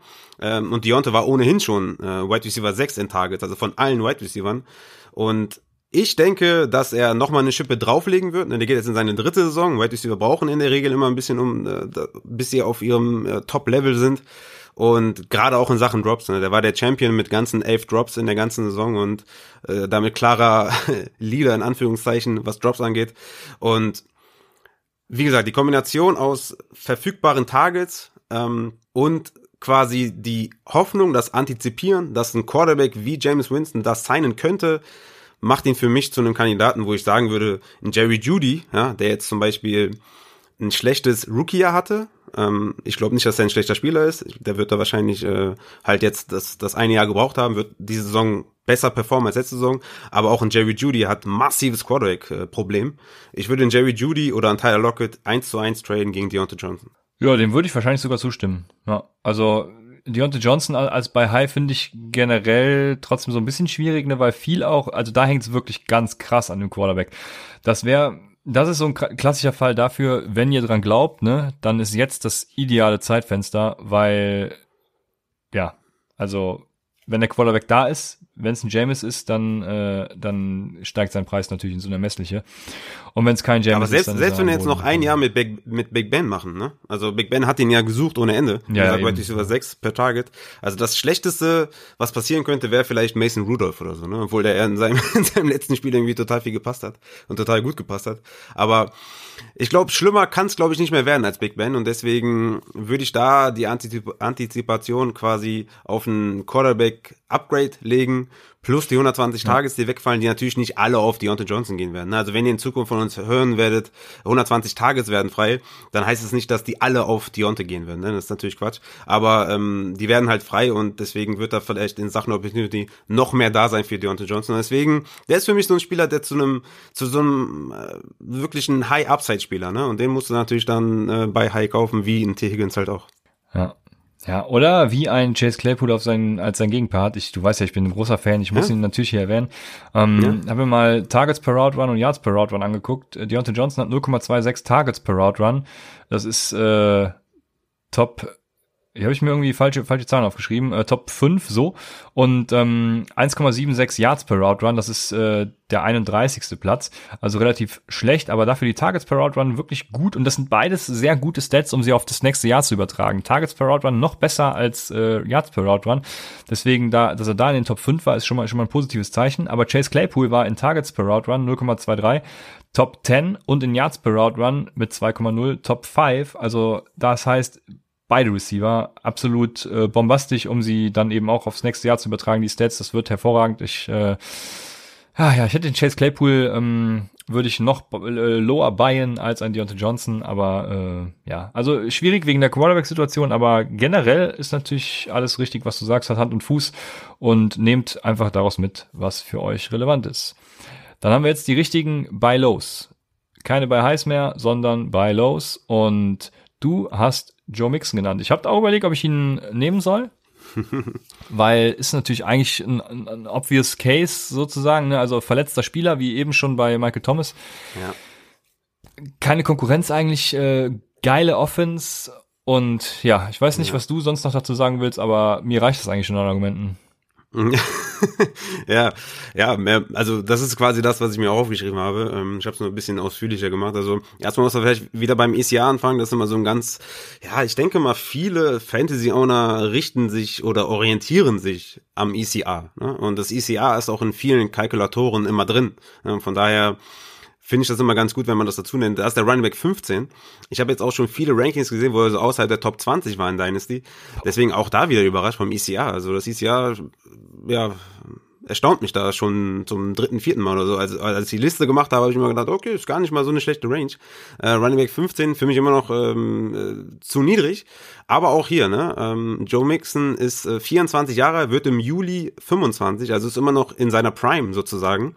Hat nur sechs Spiele gemacht, ne? War aber in den sechs Spielen dann letztendlich Running Back neun per Game, ne? Und Fantasy Owner sind natürlich enttäuscht, ne? Kann ich natürlich verstehen. Aber Mixon war 2018 und 2019 jeweils ein Top 10 Running Back mit absolut grottigem Quarterback Play, ne? Unter anderem äh, Ryan Finlay, äh, Dalton äh, in, in seinem Spätherbst und natürlich mit ex extrem schlechter äh, O-Line, ne? War er Top 10 Running Back. Und wie gesagt, die Bengals werden in die O-Line investieren. Mit Burrow haben sie einen absoluten Franchise Quarterback. Mixon hat Vertrag bis 2025, war in den sechs Spielen ähm, acht bester Running Back in Snapshare, zweithöchsten Opportunity Share unter allen Running Backs, äh, was man so, glaube ich, auch nicht äh, mehr auf dem, auf dem Schirm hat. Und was natürlich auch noch dafür spricht, äh, warum man ihn jetzt holen muss, ist, dass Giovanni Bernard 59 Targets frei werden. Der wird nämlich, ähm, also das antizipiere ich, der wird ähm, gecuttet, ja, glaube ich, weil ja. er kostet das Team 4,7 Millionen äh, Euro und wenn sie ihn cutten, ähm, 666 Dead Money. Das heißt, die werden, würden einen riesen Plus machen, wenn sie den cutten würden. Und das, das alles bringt für mich das Potenzial für einen Top 5 Running Back in 2021. Und ich würde echt viele Running Backs dafür abgeben. Ich würde einen Clyde Edwards-Helaire abgeben, ich würde einen Gibson abgeben. Ein Montgomery ist für mich sowieso ein Sell-High-Kandidat. Also ich würde sogar wahrscheinlich einen Aaron Jones für einen Joe Mixon abgeben. Ja, und vor allem P. Ryan wird auch Free Agent, also ähm, da wird einiges frei. Deswegen äh, Trevor Williams vielleicht auch ein Stash wert, sage ich mal, als zweiter Running Back da in der in der Riege. Und ähm, Joe Mixon, du hast gesagt, Running Back 9 per Game. Und ich kann mich noch erinnern an Anfang der Saison, selbst da wurde er schlecht gemacht, weil Giovanni Bernard irgendwie die Targets sieht und dies und jenes. Ähm, und dass er da trotzdem schon so gut performt hat. Also, ja, was soll er noch machen, ne? Ich bin da einfach ganz bei ja. dir. Dann, ähm, du hast Aaron Jones gerade angesprochen, dann mache ich doch direkt mal mit dem weiter. Ähm, der, ja, wird Free Agent, ähm, Aaron Jones. Und gestern ja auch wieder nicht so geglänzt, sage ich mal. Also von daher, was gibt es Schöneres, als dass er gestern nicht geglänzt hat, weil er ist ein absoluter Buy-Low-Kandidat. Ähm, die Packers haben eine angespannte, sage ich mal, Salary Cap Situation und, und wollen bestimmt Wide Receiver Hilfe da auch reinholen. Und was man gestern auch wieder gesehen hat, ne, AJ Dillon, der Draftpick hat sich gelohnt. Dillon und Williams könnten das Duo der Zukunft sein. Und für mich ist Aaron Jones der Top, ist es der Top Free Agency Running Back? Ähm, ich habe sie mir jetzt nicht alle hier gerade in der Tabelle notiert, aber so aus dem Bauch heraus ja. würde ich fast sagen. Und ja, je nachdem, wo er landet, also einfach Sahne. Ne? Vielleicht sogar Buffalo, ne? Gestern, Singletary wurde gestern gebencht, weil er irgendwie einen Pass gedroppt hat. Äh, Moss scheint es ja da irgendwie auch nicht zu sein. Hm, war verletzt, ne? Ja, ja, aber vor, genau, ja, ja, gestern schon, vorher aber schon irgendwie auch nicht so das 100% Monster. Also ja, vielleicht sogar da, keine Ahnung. Aber Landing Spot wird da sehr interessant. Ich glaube, die Packers werden ihn nicht behalten. Und Meinst du? Okay, ich ich glaube nicht, ja.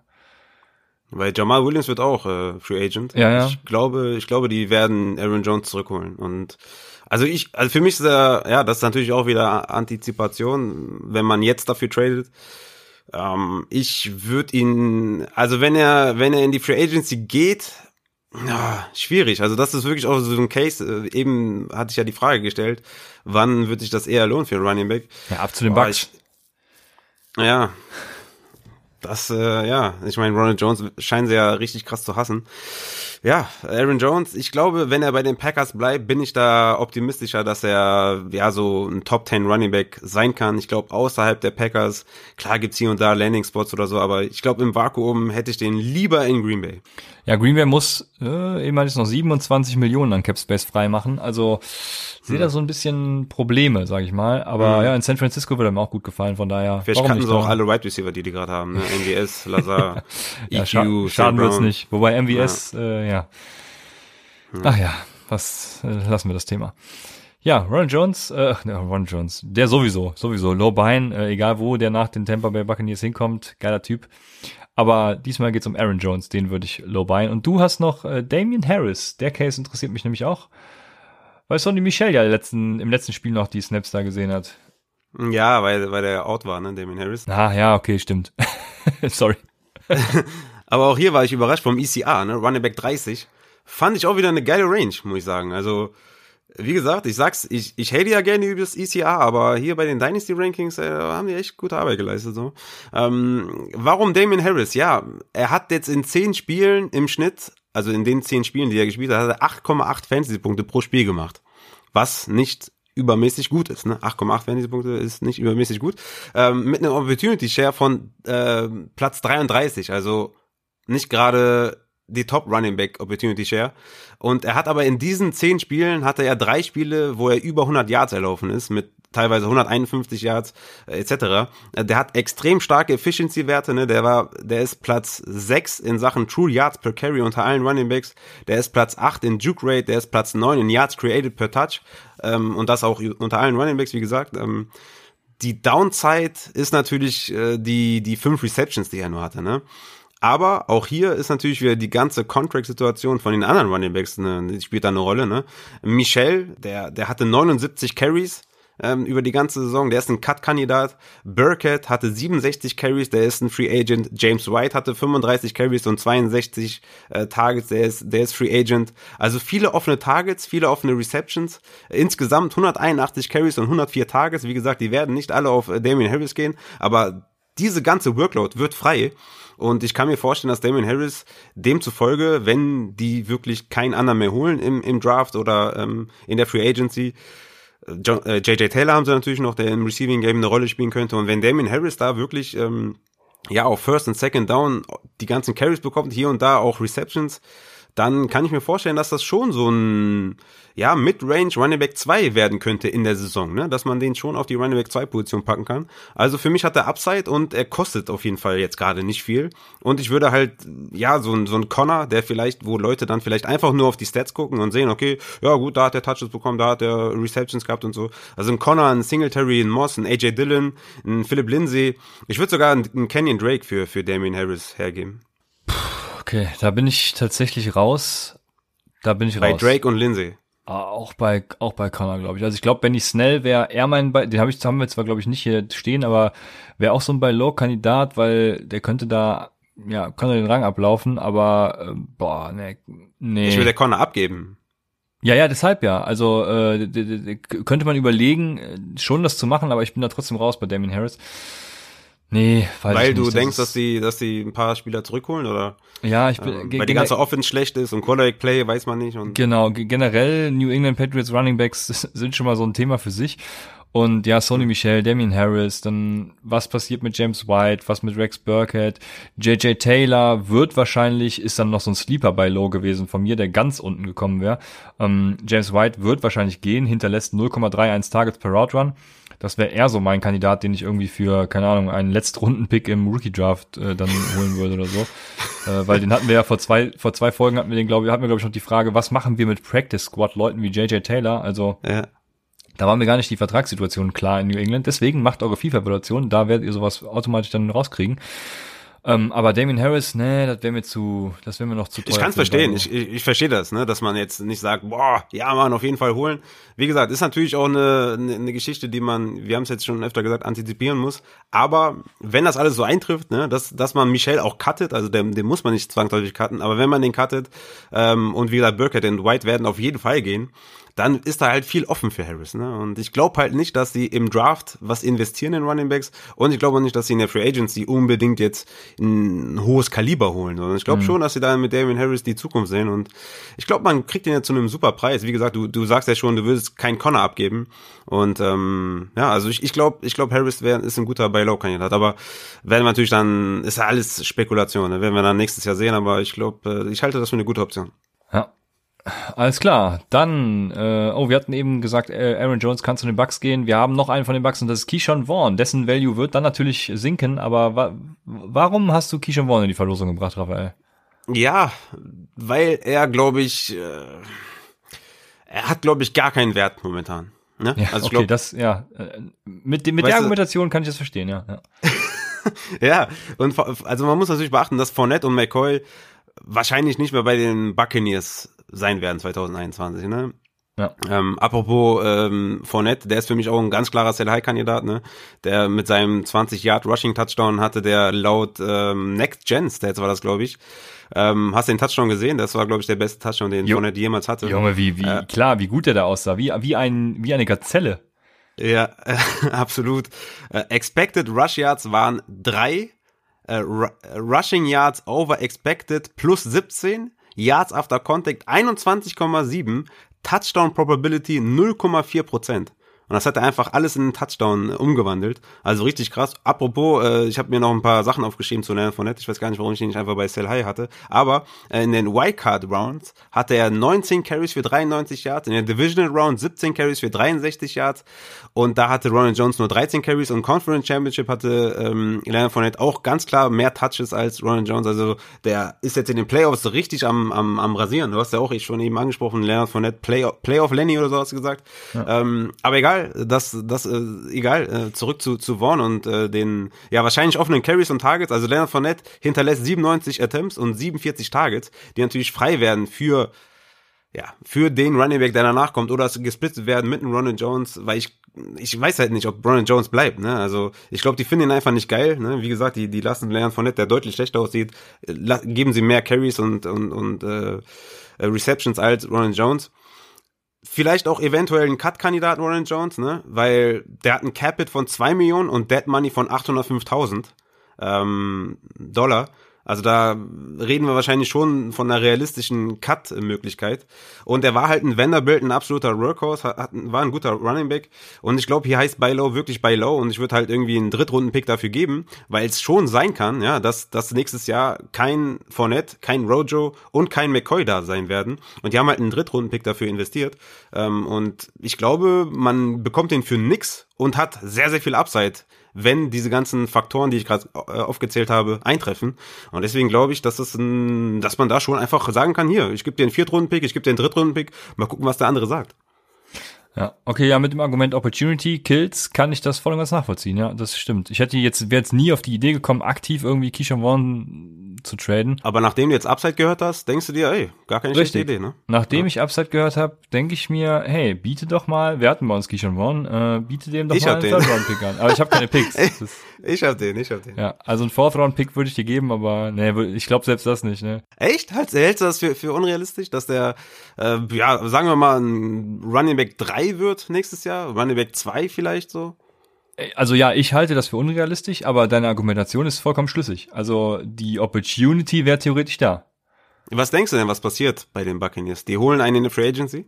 Ja, genau. Okay, und dann, dann wird gar nichts passieren. Ne? Also dann, Keyshawn okay. Vaughn ist tot und dann könnte er immer noch ähm, in der Receiving, ja, äh, ja, okay, je nachdem, wen sie holen, aber wenn sie jetzt einen Drake holen, der mittlerweile nur noch ein reiner Runner ist, was natürlich auch fragwürdig wäre, wenn man Kennen Drake holen würde in Free Agency, aber wir kennen alle, wir kennen alle die NFL, ne? Ja. Ähm, der berühmte Melvin Gordon ähm, Free Agency Signing war natürlich auch äh, crazy, aber ja, selbst, glaub, ich glaube, selbst wenn sie jemanden holen, ist immer noch Platz für Keyshawn Vaughn, weil ich wirklich glaube, dass die sich von allen drei Running Backs trennen werden. Man muss vor allem dazu sagen, wenn ihr einen Dritt- oder Viertrunden-Pick dafür abgebt, ne, dann das ist ja nichts. Das, das also das, weh, ja. das kann man machen. Da ja. kann man ruhig mal spekulieren. Da kann man spekulieren, ja, absolut, ja. Ja. Dann hast du mir noch einen Rookie genannt, über den ich auch nachgedacht habe, weil äh, das ist, sind so diese Post-Hype-Typen, ne? Also erst total gehypt, dann haben sie eine relativ, relativ schlechte Saison und dann kriegt man sie halt für nix, ne? Also letztes Jahr äh, Rookie Draft Pick 1.01 und jetzt wird jeder wissen, worum es geht, äh, Kleider leer. Und der hat einfach, vor allem hat er das Draft Capital, also äh, Pick 32 war es ja dann, genau, Super Bowl-Sieger, 32. Mhm. Ähm, und High Power Offense äh, wird auf jeden Fall meines Erachtens nächstes Jahr eine Art Workhorse sein. Auch wenn Damian Williams, ich weiß gerade gar nicht, was sein Contract Status äh, sagt, aber Damian ähm, Williams äh, 2,7 Millionen Cap Hit und 533.000 Dead Money, also höchstwahrscheinlich ja, also, cutten den. Ja. Genau, der der ist dann der wäre dann weg und Claire Woodzilla hat ja unbestritten Talent, das ganze die ganze Workload zu zu ähm, schultern, also von daher ja, warum nicht, ne? Ja, vor allem auch. Bei. Vor allem ist es für mich ein Buy-Low-Kandidat, weil der ja auch gestern schon wieder, ne, 13 zu 6 out-carried wurde von Daryl Williams, ja. weil er auch wieder nicht fit war. Und die ganze Saison, der war ja auch mein, mein äh, Bust äh, des, der Saison, ne. Und äh, ja, man, man, man kann diese Enttäuschung jetzt halt sehr gut ausnutzen, weil er ist ein Sophomore Running Back nächstes Jahr mit möglicherweise noch weniger Konkurrenz. Die war dieses Jahr schon nicht hoch, aber die könnte halt noch weniger sein, weil Daryl Williams wird Free Agent, äh, Damien Williams ist ein Cut-Kandidat. Und ähm, den bekommt man, glaube ich, für sehr wenig Geld. Ne? Also der ist zwar Running Back 16 per ECR, also auch ungefähr eine ganz, ganz nette Range, aber auch da schon wieder, ne? Wir kommen dann später wahrscheinlich auch zu den Sell-High-Kandidaten. Aber ich würde David Montgomery, ein Kareem Hunt, ein Chris Carson, die würde ich alle eins zu eins gegen Clyde Edwards tauschen, die halt eine bessere Saison hatten als äh, Clyde Ja. Ja, Clyde Edwards habe ich auch schon überlegt bei uns in der Dynasty. Alvin Kamara plus noch irgendwen. Ich weiß gerade gar nicht mehr, wer ihn hat. Also ich bin äh, offen, Alvin Kamara zu traden, weil ich nicht glaube, dass ich nächstes Jahr die Championship nochmal holen werde. Ne, Leute, wenn ihr das hört, ihr wisst Bescheid.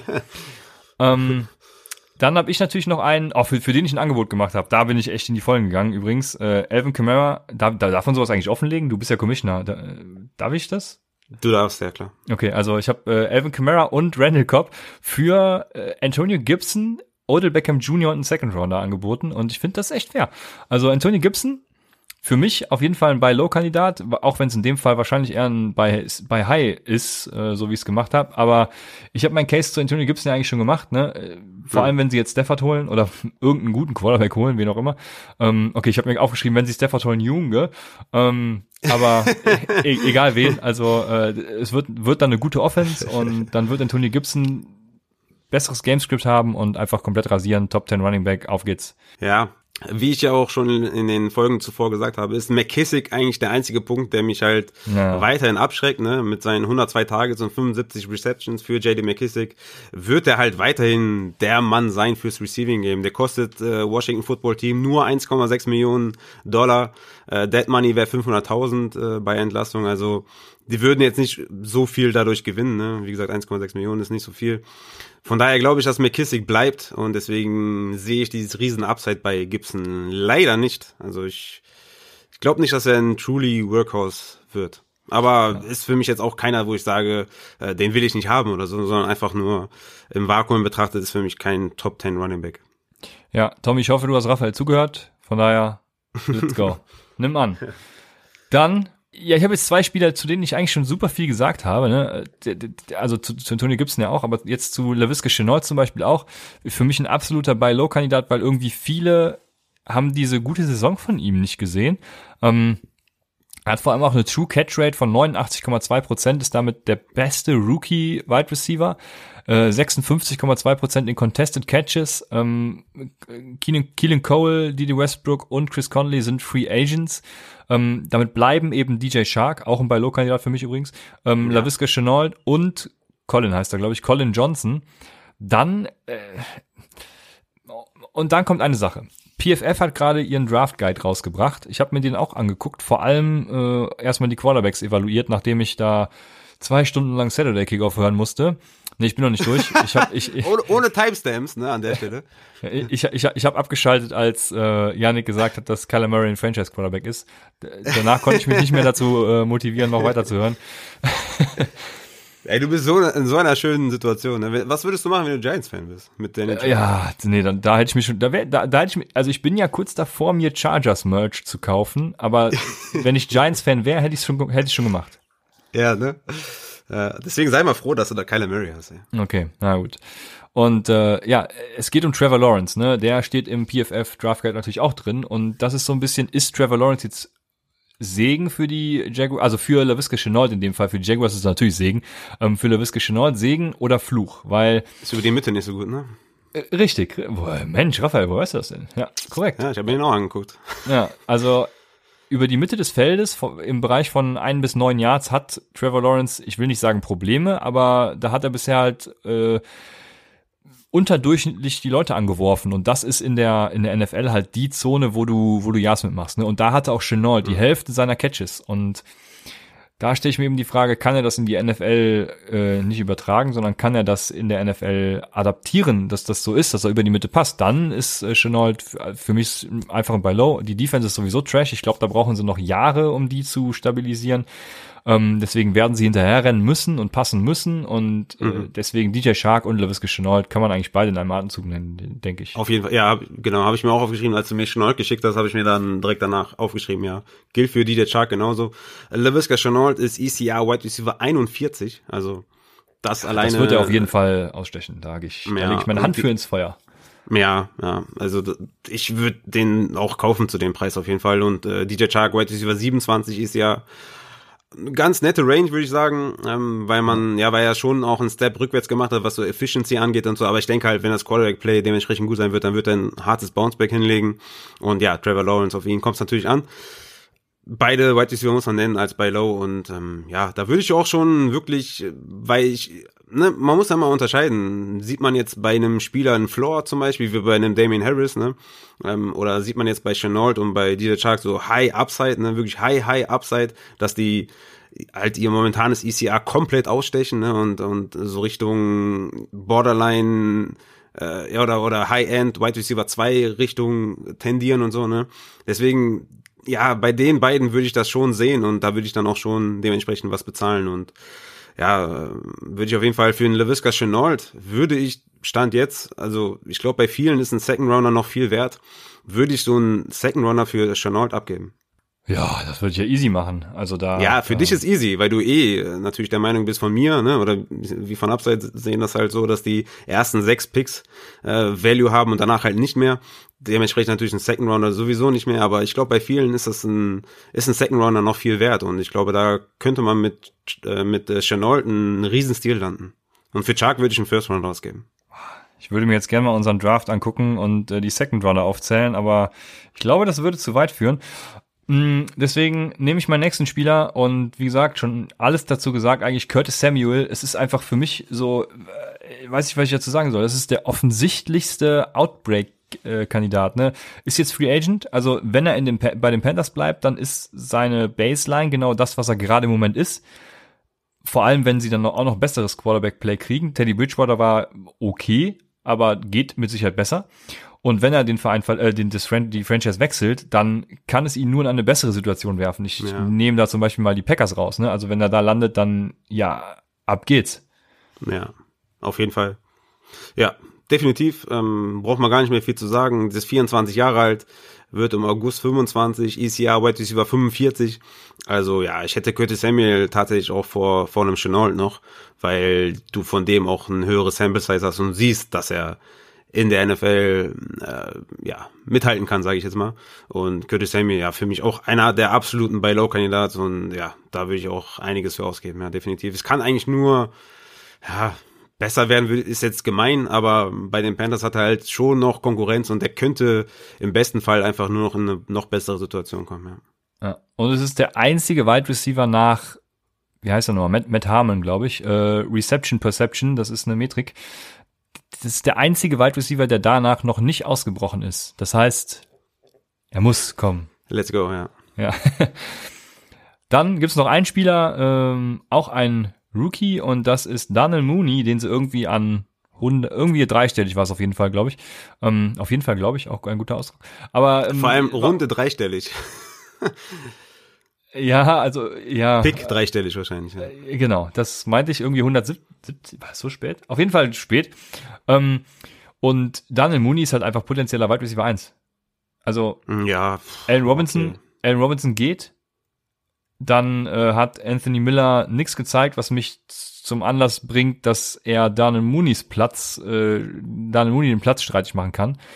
Hm. Die Bears kriegen einen neuen Quarterback oder müssen einen neuen Quarterback kriegen, wie auch immer das sein wird. Äh, mit Nick Foles und mit Trubisky können sie nicht weitermachen. Und sie haben halt Matt Nagy und ich bin Daniel Mooney, also der kostet halt im Moment auch nichts, ne? Das ist ja, Ja. also nix im Sinne von, von Daniel Mooney halt. Was Ja. musst du für Daniel Mooney bezahlen? Selbst wenn es der Second Rounder ist, den du für LaVisca Chenault bezahlst, dann mache ich das halt, ne? Ja, ja, ja. Ja, genau. Also ich bin mir da noch nicht ganz sicher, ob sie nicht mit Trubisky weitermachen, weil der hat ja die Bears in die Playoffs geführt. Naja. Schön. Okay, war jetzt nur, war jetzt nur ein Scherz. Aber Daniel Mooney ist halt ECR Wide Receiver 62, ne? Also kostet aktuell nix. Und ist für mich, äh, also kein Wide Receiver 1, ist für mich ein guter Wide Receiver 2. Und ich glaube auch, dass Allen Robinson bei den Bears bleibt. Und selbst dann ist Boah, er halt die echt? 2. Ja, ich glaube, Allen Robinson wird bei den Bears bleiben. Warum sollen die ihn abgeben? Also warum sollen die, also Ja gut, die sie haben können ihn keine halt. Franchise taggen oder so, aber ich glaube, wenn er Genau. Free Agent wird, dann, dann ist er Ja, weg. Genau, die werden ihn Franchise taggen, ja. Also alles andere macht auch keinen Sinn. Ne? Die haben kein, haben kein Geld für Free Agents, die haben keine Picks. Warum sollten die Nummer 1 Wide Receiver abgeben? Also die werden ihn Franchise taggen und dann wird er 2021 zumindest erstmal auf jeden Fall da bleiben. Und da wird Daniel Mooney dann halt die Wide Receiver 2 Option sein. Hat ganz klar ähm, Anthony Miller ausgestochen und deswegen sehe ich es auch als Buy Low, definitiv. Hat, hat super Zahlen aufgelegt und ist ein guter Wide Receiver 2 mit besserem Quarterback Play. Wird es dementsprechend dann auch bessere Targets geben für Daniel Mooney. Ja, ich würde jetzt gerne mal wissen, wie teuer der Franchise-Tag für Wide Receiver ist. Ähm, das müsste, also äh, billig wird das auch nicht, Raphael. Ich vermute fast, das liegt irgendwie äh, im, im 10-Millionen-Bereich oder so. Ähm, Safety, Defensive Tackle. Ah, ich weiß, ich sehe es gar nicht, okay, aber ähm, ich, ich glaube trotzdem nicht, dass sie, dass, dass der irgendwie äh, behalten wird, eine Rolle spielt, wie auch immer. Aber, ähm, aber was, also ich meine, ja. Äh, jetzt ist natürlich wieder, ähm, ja, es, man muss man muss natürlich über Real NFL reden, ne? was, was willst du machen? Aber was, was, was willst du denn als als Franchise? Kannst du doch nicht deinen Wide Receiver 1 abgeben. Du kriegst ja nicht mal eben einen neuen, weißt du? Also, die haben kein, die haben kein Draftkapital die nächsten Jahre. Die haben kein Geld für Free Agency Spieler. Aaron Robinson ist eine klare ja. Eins. Was, was würde dich als Franchise dazu bewegen, dein klare Nummer eins abzugeben? Das macht, weißt du? Ja, gut, aber also ja, also ich hätte da einen Grund und zwar ich der Franchise Tag letztes Jahr war 18,5 Millionen, wird dementsprechend dieses Jahr teurer sein, weil die Verträge einfach teurer werden. Ähm, und ich also wenn du dafür deinen Wide Receiver 1 ein Jahr lang hältst, in der Situation der Bears, die jetzt auch keinen richtig geilen Quarterback haben, also die sich noch so ein bisschen im Umbruch befinden, jetzt nicht, ja. denen fehlt nicht dieses Puzzlestück, ne, dann, dann würde ich lieber mir einen Weiß Wide Receiver nicht. holen, der, ähm, keine Ahnung, nehme ich einfach wieder den Candy Golladay, der zwar irgendwie seine 16 Millionen kostet im Jahr, aber die, mit dem ich dann eben auch einen langfristigen Vertrag habe. Ich glaube, denen fehlt ein guter Quarterback, um zumindest mal in den Playoffs weiterzukommen als nur Wildcard. Ja, das, das kann man, so, ja, das passt, ja. Aber den haben deswegen, sie halt nicht, ja. den haben sie nicht, aber den könnten sie mit Stafford, mit Winston holen. Ja. Und dann ähm, hat, sind sie im Fenster. Ne? Sie haben halt alles ausgegeben und deswegen sind sie jetzt noch in dem Fenster und deswegen glaube ich, dass sie den Franchise-Tag für 15 Millionen, lass ihn einfach mal 15 Millionen sein, dass sie den bezahlen werden und den dann taggen werden. Ja, ihr seht schon, sehr, sehr interessant, was hier so in Dynasty-Formaten abgeht. Also wenn ihr noch keine Dynasty spielt, ne, dann. Dynasty never sleeps, ne? Also Dynasty ist, ist, ist äh, 365 Tage im Jahr, ne? Genau so ist es. Und solche Analysen müsst ihr dann auch selber anstellen und äh, wir helfen euch so gut es geht dabei. Ich hoffe, ihr habt das Richtige aus dieser Diskussion mitgenommen und wir können übergehen zu unseren Sell-High-Kandidaten. Und den ersten, den ich habe, ist, ich habe es eben schon angesprochen, Alvin Kamara. Also ich sehe mich zum Beispiel jetzt nicht mehr nächstes Jahr im Titelfenster. Ich hatte dieses Jahr echt viel Glück, vor allem auch aufgrund von Kamara. Ich glaube, Kamara wird weiterhin ein Top 5 Running Back sein, aber ich glaube, er wird nicht wieder diese Zahlen auflegen wie dieses Jahr. Deswegen ähm, könnte er für denjenigen, der irgendwie im Titelfenster sich sieht, das Puzzlestück sein, das äh, jemand zum Championship benötigt. Ich bin's halt nicht mehr. Und äh, für mich ist seine Situation noch ungewiss, ne? Was passiert jetzt bei den, bei den Saints die nächsten Jahre? Gehen, mhm. gehen sie mit Hill oder gehen sie mit Winston zum Beispiel? Dann wäre natürlich sein Value automatisch besser. Ja. Aber ja, ich, ich werde ihn jetzt zum Beispiel los oder will ihn loswerden, weil er einfach auf seinem absoluten Peak ist im Moment. Ja, man muss davon ausgehen, dass er deine Saison nicht bestätigt. Davon muss man einfach ausgehen mit 22,4 Fantasy-Punkten, der zweitbeste Running Back hinter Devin Cook, mit 21 Total Touchdowns, äh, natürlich wieder abnormal rasiert, überragende Saison, äh, das, das äh, kann ihm keiner nehmen, aber dass er das bestätigen wird mit einer eher schlechteren Offense, weil wir davon ausgehen, dass Winston halt eher nicht da sein wird, mh, mm, ja, die, ja, also es kann natürlich auch so laufen, dass, dass vielleicht ein Winston da sein wird und die halt sehr, sehr krass immer in Rückstand geraten und dadurch Camara vielleicht noch mehr Receptions haben wird, als er ohne eh schon äh, die ganzen letzten drei Jahre hatte. Kann natürlich auch passieren, aber tendenziell würde ich sagen, dass er seine Saison nicht bestätigen wird und deswegen muss er natürlich am höchsten Punkt seiner Karriere verkaufen und das ist halt jetzt der Fall. Ja. Ja, genau dasselbe habe ich mir auch für Derrick Henry notiert. Also ist jetzt keiner, den ich unbedingt abgeben würde, ne? aber ist halt momentan absolute, also du verkaufst ihn auf seiner Spitze. Ähm, der Offensive Coordinator ist jetzt weg mit Smith. Ähm, wie wirkt sich das auf Tannehill aus? Wie wirkt sich das auf Henry aus? Keine Ahnung. Also wird es da jetzt endlich die äh, befürchtete Regression geben? Keine Ahnung. Äh, wie gesagt, absolutes Maximum im Moment rausholen und dann eben weg damit. Außer ihr seht euch eben im absoluten Titelfenster, dann nicht. Und bei Henry natürlich muss man sagen, der ist jetzt 27, ne, am 4. Am 4. Januar 27 geworden. Der geht in die Regression-Zone jetzt, ne? Ja. Also vor allem dann nächstes Jahr ist er komplett drin. Also deswegen muss man ihn auf jeden Fall, ähm, muss man ihn auf jeden Fall verkaufen. Der hat ja auch immer eine harte Workload, ne? 681 Carries in den letzten zwei Jahren. Äh, da kommen manche Runningbacks äh, in vier Jahren nicht hin. Und ähm, also deswegen, ja, man, man muss ihn, ja, man muss ihn, jetzt ist auch wieder wie bei Camara, ist der höchste Punkt der Karriere. Ich glaube, besser wird's nicht. Der hat jetzt letztes Jahr 2000 Yards erlaufen, oder dieses Jahr 2000 Yards erlaufen, letztes ja. Jahr 1500 Yards erlaufen, hat 35 Touchdowns in den zwei Jahren gemacht. Jetzt der höchste Punkt und jetzt musst du ihn verkaufen. So ist es. Dann haben wir auch einen auf seinem Peak. Das ist David Montgomery. Du hast ihn eben auch schon angesprochen, dass er für dich ein Sell-High-Kandidat ist. Und äh, viele vergessen ja jetzt nach der Saison, dass bei David Montgomery zur Mitte der Saison quasi spekuliert wurde, ob er gebencht wird äh, und ob er nächstes Jahr überhaupt noch Starter ist, dies, das. Also ähm, dann hatte er ja diesen absolut geilen Schedule äh, über die, er ist einfach über die Volume auch gekommen. Äh, mhm. Nächstes Jahr kommt Terry Cohen dann wieder. Ja. Ja, für mich ein absoluter Sell-High-Kandidat. Gut, ich habe ihn für Philipp Lindsay abgegeben, ist jetzt nicht so high, aber ähm. Mehr. Ich habe ihn in unserer Dynasty, ich würde ihn sehr gerne abgeben, aber ja, ich glaube nicht, dass ich den loswerden werde zu einem guten Preis. Also ja, für mich auch ein absoluter Sell-High-Kandidat, eine Running Back 6, 6 overall, Running Back 8 per Game. Ähm, hat von uns auch einen, einen Award bekommen, also unglaubliche Saison gespielt. Der Grund war natürlich der unglaublich einfache Schedule, gerade gegen Ende der Saison. Ne? Natürlich der Ausfall von Terry Cohn, du hast angesprochen, der 2019 hatte Montgomery 242 Carries und 25 Receptions und 2020 auch wieder 247 Carries, also die, die Carries sind gleich geblieben, aber die Receptions haben sich mehr als verdoppelt mit 54 äh, Receptions gegenüber zu 25 Receptions, weil halt Terry Cohen nur drei Spiele gemacht hat. Ne? Und Cohen hat die letzten zwei Jahre 71 und 79 Receptions gehabt und der Junge hat Vertrag bis 2024, hat 2021 6,6 Millionen Dead Money. Also das heißt, der wird 100% zurückkommen und dadurch äh, das Upside von Mont Montgomery, was er gegen Ende der Saison hatte, wird halt nicht mehr da sein und dann ist Montgomery halt wieder nur so ein Average Floor Low-End Running Back 2 äh, und äh, ja, nicht dieser Top 10 Running Back. Und deswegen ist natürlich jetzt, ja, du musst Montgomery verkaufen, ja, 100 Prozent. Ja. Dann habe ich einen, bei dem ich mir selber nicht so ganz sicher war. Ich habe ihn mal in die Sell-High-Kategorie gepackt und bin gespannt, ob du zu dem was zu sagen hast. Das ist Chris Carson. Chris Carson ist Free Agent und ich glaube tatsächlich, dass irgendwie viele Franchises Concerns wegen seiner In Injuries haben werden. Und ich glaube, das Beste, was ihm passieren kann, ist, dass die Seattle Seahawks mit ihm verlängern. Ja. Und ich weiß absolut nicht, was passieren wird. Würde ihn daher am liebsten jetzt, wenn ich ihn hätte, verkaufen. Ja, sehe ich ähnlich. Sehe ich ähnlich. Mmh das Beste, was ihm passieren kann, ist, dass er da bleibt, ja, auf jeden Fall. Die wollen ja auch wieder viel mehr laufen, haben sie ja schon angekündigt. Der ist jetzt ähm, 26, wird im September 27, also auch was das Alter angeht, ist die Zeit langsam vorbei. Injuries hin und her, also spricht alles dafür, ihn zu verkaufen. Und am besten wäre natürlich, wenn er, ja, wenn er wieder zurückgeholt wird von den Seahawks dann kannst du halt argumentieren, dass er halt der Workhorse ist und dann kannst du ihn halt super verkaufen. Ne?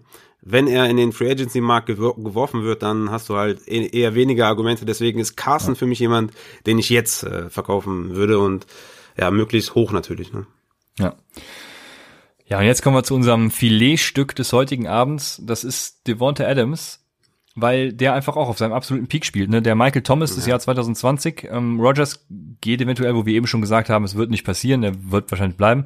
Aber ich glaube trotzdem, dass Wide Receiver Verstärkung kommt, dass Devonta Adams einfach weniger an Targets sehen wird und ich glaube, ihr kriegt einfach im Moment, also ihr kriegt ja alles für Devonta Adams, deshalb ja. einfach abgeben. Ja, ich bin auch schon dabei in unserer Dynasty, äh, den zu verkaufen. Ich bin auch schon in harten Verhandlungen gewesen. Äh, ich will jetzt nicht darüber reden, weil unsere Dynasty hört natürlich zu. Ich will jetzt nicht meine Hosen runterlassen. Ähm, aber Adams ist 28, wird im Dezember 29. Äh, ist, wie gesagt, bei White Receiver ist es ein bisschen anders. Wie gesagt, die FIFA-Evaluation, da ist es auch festgehalten auf Patreon. Guckt euch das gerne an. Ja. Der hat einfach 17 Touchdowns gefangen. Ne? Das ist natürlich historisch gesehen ein absolut kranker Wert. Der war der absolute Focal Point der Offense. Der hatte null Konkurrenz und der hatte halt einen MVP mit Rogers. Ne? Das wird all, das wird alles ja, in Klammern zu sehen sein für 2021. Also 17 Touchdowns wird er wahrscheinlich nicht wiederholen. Focal Point ja, aber nicht so, dass er halt gar keine Konkurrenz hat. Und Rogers wird nicht mehr auf diesem absolut krassen MVP-Level sein. Und deswegen, ja, wie bei den Running Backs, ne, die natürlich jetzt eine herausragende Saison hatten mit Camaro und Henry, ist auch Devonta Adams natürlich jemand, den man natürlich, also auch, auch Camaro und Henry, ne? Und jetzt auch Adams sind natürlich, wenn wir sagen Sell High, dann ist das auch Sell High, ne? Dann, jo. also, keine Ahnung, T. Higgins, plus zwei First Round oder so. Das wäre für mich jetzt, also frühe First Round, keine Late oder so, ne, wenn man das absehen kann. Sowas zum Beispiel wäre High oder noch besser, weiß ich nicht. Also T. Higgins ist natürlich jetzt ein schöner Name, aber zum Beispiel McLaurin und Clyde edwards plus First Rounder. Irgendwie sowas, ne, für, für Devonta Adams. Also wirklich auch Sell High, dass man auch wirklich sehr, sehr viel dafür bekommt, ne. Das ja, gleiche kannst du natürlich. Da war mein hm? Camera-Angebot an Talca gar nicht so frech, wie ich dachte. Es ist, ja, es ist, weißt du, das ist immer so schwer äh, zu sagen, was angemessen ist, was nicht angemessen ist, weil jeder Fantasy-Owner, die Spieler anders sieht als du selber. Ne? Also das ist einfach, ist einfach so schwer zu sagen, was man abgeben soll, was nicht. Ähm, kommt natürlich auch auf deinen Kader an. Ja, es ist, es ist immer sehr, sehr schwer zu sagen, aber ich glaube, dasselbe, was wir für Adams gesagt haben, kann man auch, glaube ich, für Hopkins anwenden. Ja. Der ist ungefähr genauso alt äh, wie Adams. Ähm, wie, aber ich frage dich als, als Cardinals-Fan, äh, wie siehst du Hopkins? Siehst du den höher als Adams oder siehst du den niedriger? Siehst du den gleich? Würdest du den auch hochverkaufen? Das kommt ganz darauf an, was Cliff Kingsbury mit den Cardinals macht. Also, äh, wenn Cliff Kingsbury sich weiterentwickelt, dann sehe ich ihn auf jeden Fall vor Adams. Ich glaube, oh, okay. dann sieht er viele Targets nächstes Jahr. Die Cardinals werden sehr vieles Passing Game mit Hopkins gehen. Sie mussten ihn ja gezwungenermaßen irgendwie dieses Jahr sehr viel isolated irgendwie in, in äh, spielen lassen und äh, haben keine Chance gehabt, ihn irgendwie ja, mal ein bisschen übers Feld zu schicken, mal irgendwie seine Stärken auch äh, korrekt dann richtig auszunutzen, äh, auch mal ein bisschen für Ablenkung zu sorgen. Larry Fitzgerald kann hoffentlich dann gehen mit seinen 11 Millionen, die er uns immer kostet. Dafür kann dann ein hervorragender Wide Receiver, äh, also ne, rein vom spielerischen Können im Moment her gesehen, kommen. Äh, nichts gegen Larry Fitzgerald, absolut nicht. Ähm, und ja, ich glaube, der Andrew Hopkins wird davon profitieren. Also ich hätte ihn äh, tatsächlich vor, ich hätte sie zumindest gleich auf. Ich weiß noch nicht, ob ich, ja. ob ich ihn weiter vorhätte, aber äh, gleich auf auf jeden Fall, ja. Und dementsprechend, ähm, ja, Sell High schon, äh, kommt drauf an, was man kriegt. Also ich, ich glaube, er ist nicht in der Range, wo ich ihn verkaufen würde. Mhm. Aber wenn ich was Gutes kriege, klar, also dann auf jeden Fall. Das sind alles, das muss man übrigens für alle guten Spieler sagen, ne? Also ja. wenn ihr nicht gerade irgendwie das Titelfenster offen habt, dann haut einfach raus für geile Sachen. Ja, ja. Ja, ich, ich denke auch, dass, dass Adams und Hopkins in der gleichen Range sind dass du auch für Adams deutlich mehr bekommst und deswegen genau, ist halt ja. Adams eher derjenige, den ich sell high würde als als Hopkins, ja. Genau. Ja, du hast äh, gerade eben, jetzt muss ich gerade einmal zu, zu kurz zu Thailand springen, bevor wir noch einen Wide Receiver machen. Ähm, du hast gerade eben die Aaron Rodgers Touchdown Rate angesprochen und ich habe noch Robert Tonyan als Sell High, weil Robert Tonyan hat zehn Touchdowns äh, gefangen dieses Jahr. Das hatte ich auch gar nicht auf dem Schirm, dass es so viele waren. Aber dadurch war er auch der End Nummer drei. Ne?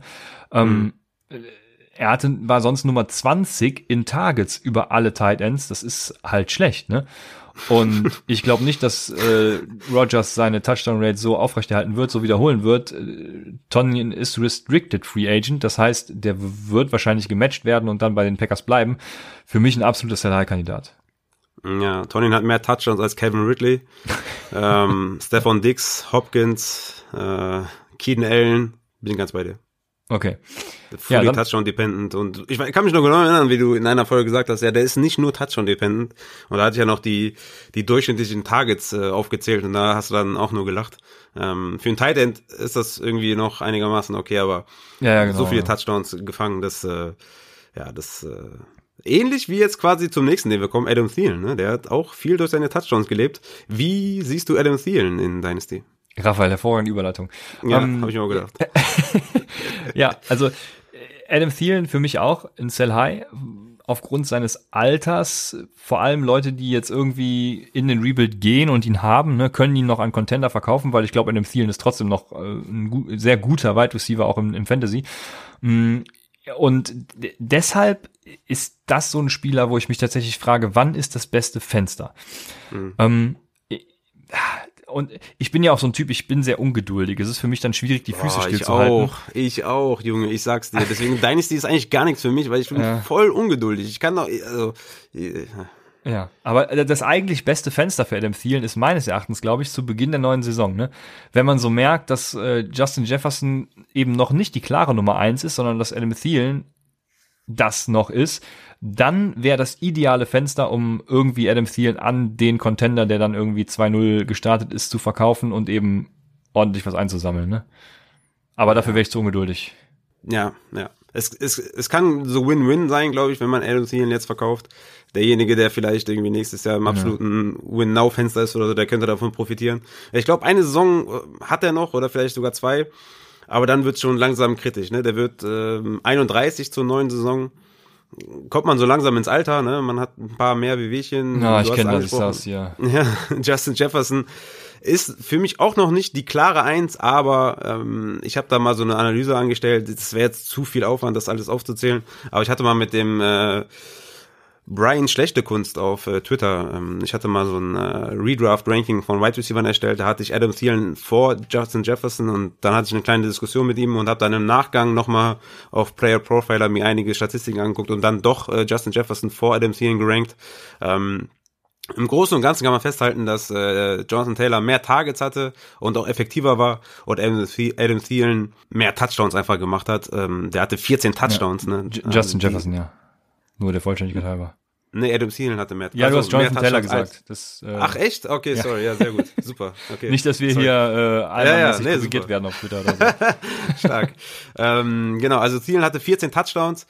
Äh, das ist ein absoluter Bestwert. Ne? 2018 hatte war sein äh, bis dato Bestwert neun Touchdowns, also hat er komplett äh, ja, äh, war wirklich eine, eine Touchdown-dependent äh, Saison von von Adam Thielen und äh, John, ähm, sag ich schon wieder Jonathan Taylor, ne? Crazy.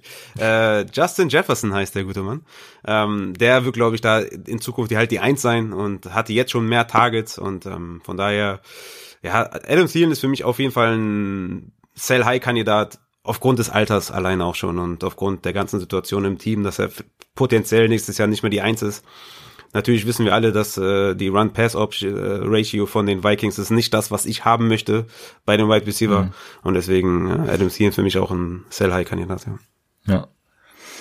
Ja, wir wären damit so weit mit unserem Buy Low Sell Highs durch. Wir haben aber noch so ein paar Kandidaten, bei denen wir nicht so recht wissen, was machen wir mit denen. ähm, und Du hast schon viel über Canyon Drake gesprochen. Das ist nämlich so einer. Also es ist mehr so so Risk by Low habe ich es mal genannt oder oder Sell Kinda High irgendwie so. Ne? Und Canyon Drake ist ist so einer. Keine Ahnung, was ich mit dem machen soll. Ne? Also was machen wir mit Canyon Drake, Raphael? Ja, ich ich ich ich habe ich, ich also ich hoffe auf eine super geile argumentativ fundamentale Antwort von dir, ja, dass du mir sagst, ja. Junge, hm das und das passiert, das und das musst du machen, weil ich bin auch Kenyon Drake Owner in einer Dynasty.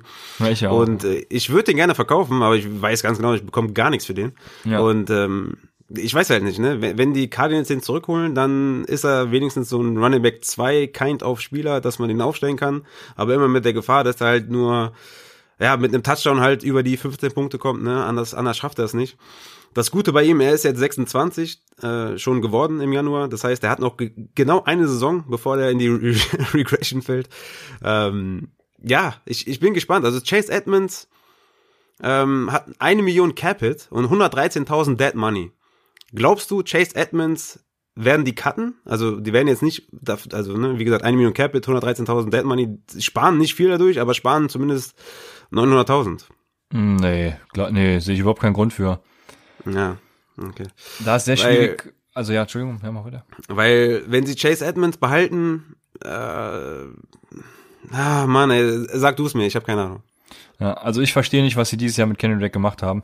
Kenny Drake sah auch tatsächlich äh, nicht so spritzig aus. Ne? Man hatte irgendwie das Gefühl, der hat keinen Bock oder so, keine Ahnung. Mm, deswegen finde ich es wirklich sehr schwierig. Ich glaube, ja. es wäre fast das Beste, wenn er irgendwo anders als Running Back 1 unterschreibt, nur da fehlen mir halt so ein bisschen die Landing Spots wo er der klare Running Back 1 dann auch ist, unbeschrittener Workhorse und so, ne? Deswegen, ja. also ich bin ja, unter anderem wegen Canyon Drake sehe ich mich auch nicht mehr im Titelfenster, weil ich weiß absolut nicht, was mit ihm passiert. Also, keine Ahnung. Und, und deswegen dachte ich, du könntest mir das vielleicht beantworten als Cardinals-Fan. Also, wenn er bei den Cardinals ist, dann hat er halt seine Baseline von diesem Jahr, die nicht sonderlich hoch ist tatsächlich. Hm. Ja, und ich weiß nicht, ob das das Beste wäre.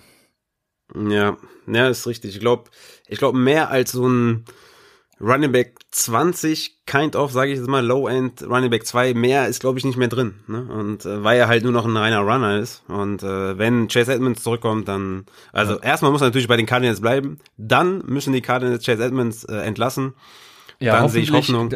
Hoffentlich für Kenyon Drake, weil dann kann er endlich wieder ins Receiving Game einsteigen. Also Verstehe nicht, genau, dann sehe ich halt Hoffnung, dass es da, dass es in der Richtung halt was wird. Ne?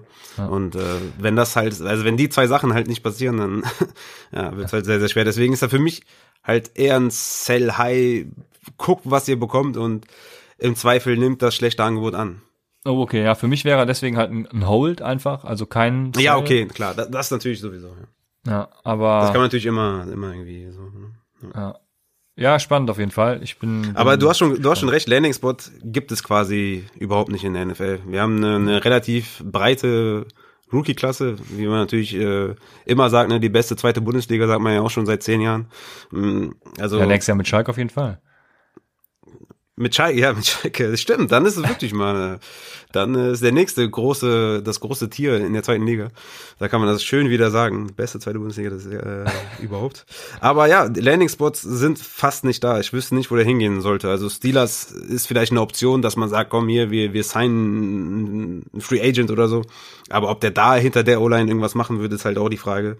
Ansonsten gibt es quasi keine Franchise, die also Bedarf ist ja eh immer so eine Sache bei Running Backs, aber es gibt eigentlich keine Franchise. Buccaneers vielleicht, also Buccaneers, Steelers sind, glaube ich, die einzigen, die annähernd irgendwie einen Running Back suchen. Ne? Ja, also wie gesagt, ich kann mir auch nichts vorstellen. Ich war gerade noch im Überlegen, aber nee, irgendwie nicht so. Deswegen mal Ja, sehen. be Best Case wäre wär einfach, dass er, dass er bei den Cardinals, dass er zurückkehrt. Ich meine, Kingsbury hat ja oft gesagt, dass er ihn mag und er hat ihn ja auch bis zuletzt immer eingesetzt, zumindest im Rushing äh, Game. Ne? Also Ja. das hat er ja gemacht und er hat auch gesagt, es gefällt ihm, wie er ähm, immer in die Wand läuft. Das findet er cool und ähm, deswegen kann ich mir schon durchaus vorstellen, dass sie den zurückholen. Der, der hat ja auch ähm, dieses Jahr schon für wenig Geld unterschrieben. Ne? Ich weiß nicht, wie viel es war. Ja, es war der Das könnte- Transition Tag. Äh, wenig ist relativ. Es waren, glaube ich, 8 Millionen ist der Transition Tag, glaube ich. Ah, okay. Das dann Und dafür kriegst du halt auch relativ viel. best. Ja, ich weiß nicht. Ja, also, okay. ah, es gefällt Ja, okay. mir nicht so. Ja, ganz schwerer Case, ja.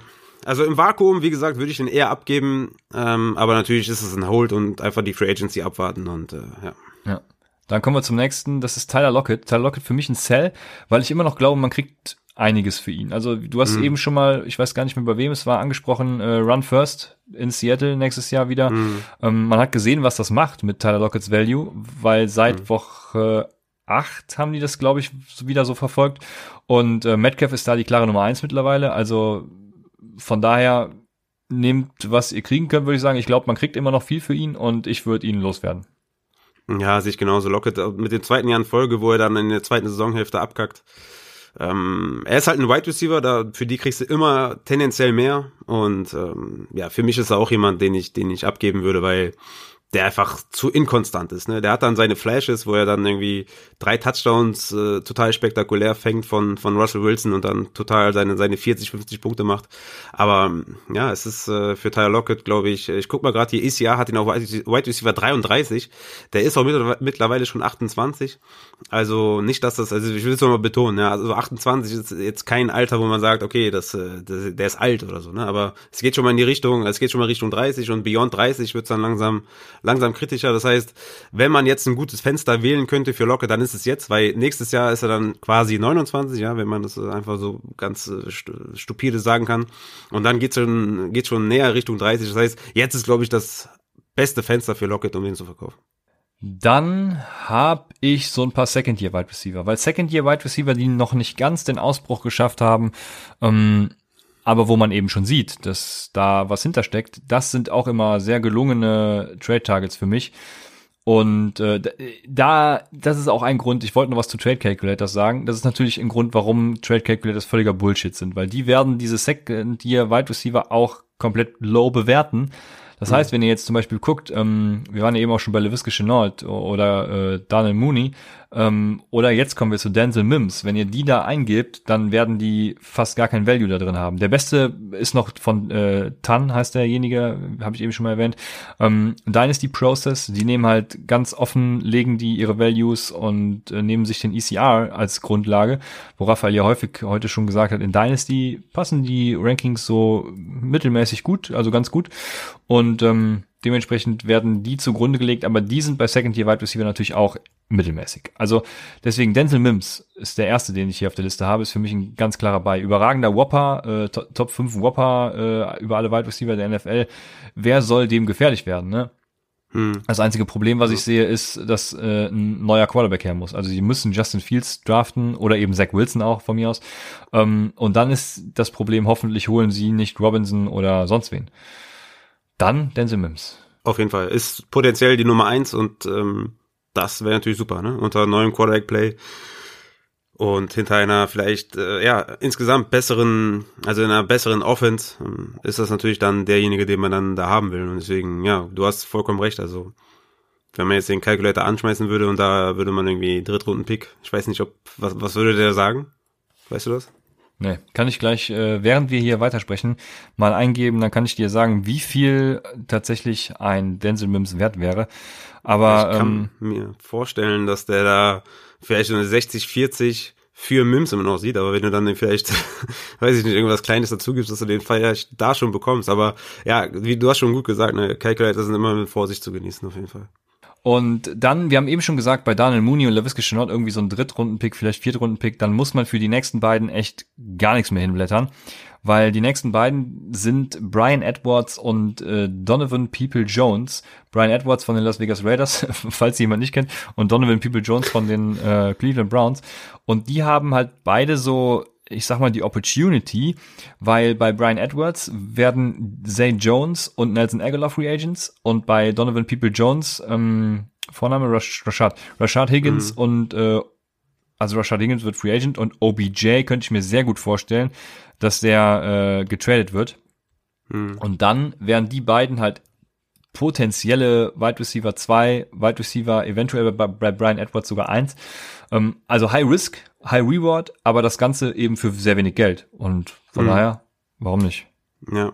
Ja, sehe ich, sehe ich, äh, sehe ich ähnlich, sehe ich genauso, ja. Dann habe ich noch einen ganz speziellen Gast auf unserer Liste. Und der ist seit, also ich glaube, vor, vor letzter Saison war er auf jeden Fall schon der, der äh, Sleeper der Stunde und ja, davor das Jahr wurde auch schon gehypt. Das ist Michael Hartman. Und ihr habt ihn gestern gesehen, hat natürlich auch gefummelt, aber trotzdem sonst ein solides Spiel gehabt. Wir sagen ja auch immer, ähm, dass Kansas City Wide Receiver zu ja, avoiden sind, sage ich mal. Aber trotzdem, irgendwie, irgendwie würde ich für den schon was hinblättern, weil Sammy Watkins wird Free Agent, äh, die Marcus Robinson wird Free Agent und ach, einfach mal so einen Shot nehmen auf Michael Hartman als Wide Receiver 2. Man hat natürlich gesehen, gestern Byron Pringle hatte mehr Snaps als Michael Hartman. Das hat mich wieder so ein bisschen stutzig gemacht. Ich hatte das natürlich vorgestern schon alles hier äh, mir notiert. Was sagst du zu Michael Hartman, Raphael? Ja, also, also wäre mir jetzt egal, ob Byron Pringle da jetzt mehr Snaps gesehen hat oder mehr Routes gelaufen ist oder sonstiges. Für mich ein absoluter elektrisierender Wide Receiver und äh, hat immer Big Plays in petto und ähm, äh, für mich auf jeden Fall ein absoluter Buy-Low-Spieler. Ich weiß gar nicht genau, ob man den noch low äh, bekommt, weil äh, ich glaube, die meisten wissen, dass Watkins äh, Free Agent wird und auch eh gar nicht mehr viel gesehen hat und dass die Rolle von Michael Hartmann eigentlich nur steigen kann. Und deswegen ist er für mich auch auf jeden Fall ähm, fällt er mich für mich eher in die in die Buy Low Reihe als in die In Between Risk Buy or Sell Kinda High äh, Reihe. ähm, ja, Nicole Hartman, den, also ähm, würdest du, würdest du ein Late First für Nicole Hartman ausgeben? Ach, das ist schwierig, ne? Also das, also ich würde es für Wide Receiver ausgeben, bei denen ich weiß, da kommt auf jeden Fall was, weil ja, für Late First, ja. Ja, ja, auf jeden Fall. Um, ja, ja, klar. Ich meine nur, um die Range zu sagen, ja. Ja, ja, ja, gut, okay. Und ähm, bei bei Late First ist halt immer so ein Dart Throw, ne? Da weißt du nicht, was kommt. Und das weißt du halt bei so äh, Higgins, Chenaults und äh, Curtis Samuels, was weiß ich, weißt du das eben. Aber für einen Michael Hartman, mh, hm, da wäre ich schon zögerlich, muss ich sagen. Ja, das, also ich kann mich erinnern, letztes Jahr wurde in unserer Dynasty Deontay Johnson für einen Late First äh, geholt. Und das hat sich natürlich komplett ausgezahlt, ne? Hätte natürlich auch nach hinten losgehen können, aber was verlierst du, wenn du einen Late First abgibst, ne? Also, ja, ich sehe durchaus das Potenzial, dass Michael Hartman, sagen wir mal, so ein Top 30 Wide Receiver wird, also den du jede Woche wirklich auf die Flex ja. packen kannst. Und das alleine würde mir, glaube ich, schon reichen für einen Late First. Aber das, das wäre schon mit Risiko verbunden. Ja, also das, das würde mir dann auch reichen, ne? So ein Top 30 Wide Receiver, da würde ich einen Late First wahrscheinlich auch für hergeben. Aber ja, weil es eben zu sehr Dart Throw ist. Aber da, ja, für Mikol hat man aber trotzdem nicht. Nee, nee, das wird, nee, das wäre mir zu heikel. ähm, ich habe übrigens mal geguckt, äh, Denzel Mims ist zum Beispiel nach dieser Value Calculation 900 irgendwas an, an Value wert. Ähm, leider spinnt die App gerade, deswegen äh, kann ich tatsächlich nicht rein. Meine Empfehlung bleibt aber trotzdem bestehen. Also äh, Dynasty Process ist, wenn ihr was benutzt, das Richtige, weil die eben auf den ECR greifen und alles wirklich tr komplett transparent ist. Wer auch 978er Value hat, ist in einer One QB League, äh, Jalen Hurts zum Beispiel. Also man könnte sagen, Denzel Mims hat keinen Wert. Mm, Jo, anscheinend schon. Und Doch, dem, die sind dementsprechend, dementsprechend wird der Third Pick wahrscheinlich irgendwas um die, keine Ahnung, 300, 400 oder so an Value haben. Also das wird sich nicht viel tun und äh, Krass. lasst Trade, Trade, Calculatoren, Trade Calculators einfach sein. Ja, oder betrachtet die halt irgendwie ähm, als Orientierung oder so, ne? Aber Genau. Es ist schon wirklich halt, äh, und es kommt natürlich auch immer sehr, sehr stark darauf an, ob man jetzt in einem Win-Now-Fenster ist oder nicht, ne? Oder ob man in einem Genau, Rebuild genau. ist und so. Dann ändert sich natürlich komplett alles, ne? Ja, sehr gut. Genau so ist es. Und ich würde sagen, damit haben wir alle Spieler äh, besprochen. Ah, 1,50, ja, schön. Also ist eine lange Folge geworden. Ich hoffe, ihr hattet trotzdem Spaß, ihr konntet viel mitnehmen, wahrscheinlich schon. Also wir hatten ja einige Spieler genannt, äh, ein paar Diskussionen dabei gehabt und äh, macht auf jeden Fall die FIFA-Evaluation. Finished, ähm, immediate äh, Future Action, sowas, genau. Werdet ihr nie wieder vergessen, natürlich, FIFA wird auch natürlich irgendwann in zehn Jahren noch der Leadblogger-Artikel dazu kommen. Und dementsprechend, ja, let's go. Letzte Worte, Raphael. Was machen wir nächste Folge? um die, wir haben uns ja, wir haben ja letzte Woche schon über unsere Folgen gesprochen, da wussten wir nicht, was wir nächste Folge machen, also die übernächste Folge machen. Äh, sollen wir vielleicht mal so ähm, so ein kleines Redraft äh, Top 20 Running Back Wide Receiver besprechen, wo wir da ungefähr die Leute sehen oder so? Ist das spannend für die? Vielleicht können die Zuhörer uns ja vielleicht mal sagen, was sie vielleicht spannend finden würden für die nächste Folge. Ja, das ist gut, ja. Dynasty Rankings kommen auf jeden Fall von mir, ne? Das, da, da habe ich schon viele Anfragen bekommen. Aber das ist halt sehr zeitintensiv, ne? Ich habe es bis jetzt noch nicht hinbekommen. Da muss man halt sehr, sehr viel beachten, ne? Also das ist jetzt äh, nicht so wie wie wie äh, Weekly Rankings oder so, dass man einfach nur auf die auf die Matchups guckt und auf die momentane Situation. Da muss man halt, ne, ihr habt ja in der heutigen Folge gehört, was wir alles beachten müssen. Deswegen, das dauert noch ein bisschen. Aber vielleicht, ja, was was würdet ihr gut finden für nächste Folge? Weil in der darauffolgenden Folge werden wir ein Mailback machen, ein ausführliches. Also von und danach gehen wir halt in die Pause. Deswegen brauchen wir für nächste Woche brauchen wir noch ein fetziges Thema. Ja, wir haben natürlich einen Fallback-Plan, aber es wäre schön, wenn ihr uns was mitteilt und äh, ist doch immer schön, eure Bedürfnisse zu bedienen. Das äh, freut uns. Da haben wir auch immer Spaß, uns äh, darauf vorzubereiten. Also haut wirklich alles raus, was euch einfällt. Mm, wir werden dann ja das auch so. Ich hätte jetzt noch so spontan, ich ja. hätte jetzt noch spontan so Outlook von Second Year Running Backs, dass man die bespricht, was wir erwarten, Ja. äh, was wir vielleicht 2020 gesehen haben, was wir 21 erwarten können. Ja, Sowas ja wir hatten ja vielleicht schon, irgendwie? wir hatten schon einige Second-Year-Player heute dabei, deswegen das wäre vielleicht ein guter Anschluss, ja. Also warum nicht? ähm, aber lasst uns gerne mal eure Ideen da und dann äh, nehmen wir das mit auf. Wir hören uns auf jeden Fall mit welchem Thema auch immer nächste Woche am Dienstag wieder und wünschen euch bis dahin einfach eine schöne Woche. Äh, es findet ja kein Pro Bowl statt, glaube ich. Ah, übrigens, es ist Senior Bowl, ähm, wenn mich nicht alles täuscht. Jetzt am 30. oder 31. oder so. Kate Johnson, ne? Notiert euch den Namen. Zuerst gehört bei Upside. Kate Johnson von den äh, South Dakota State Jack Rabbits.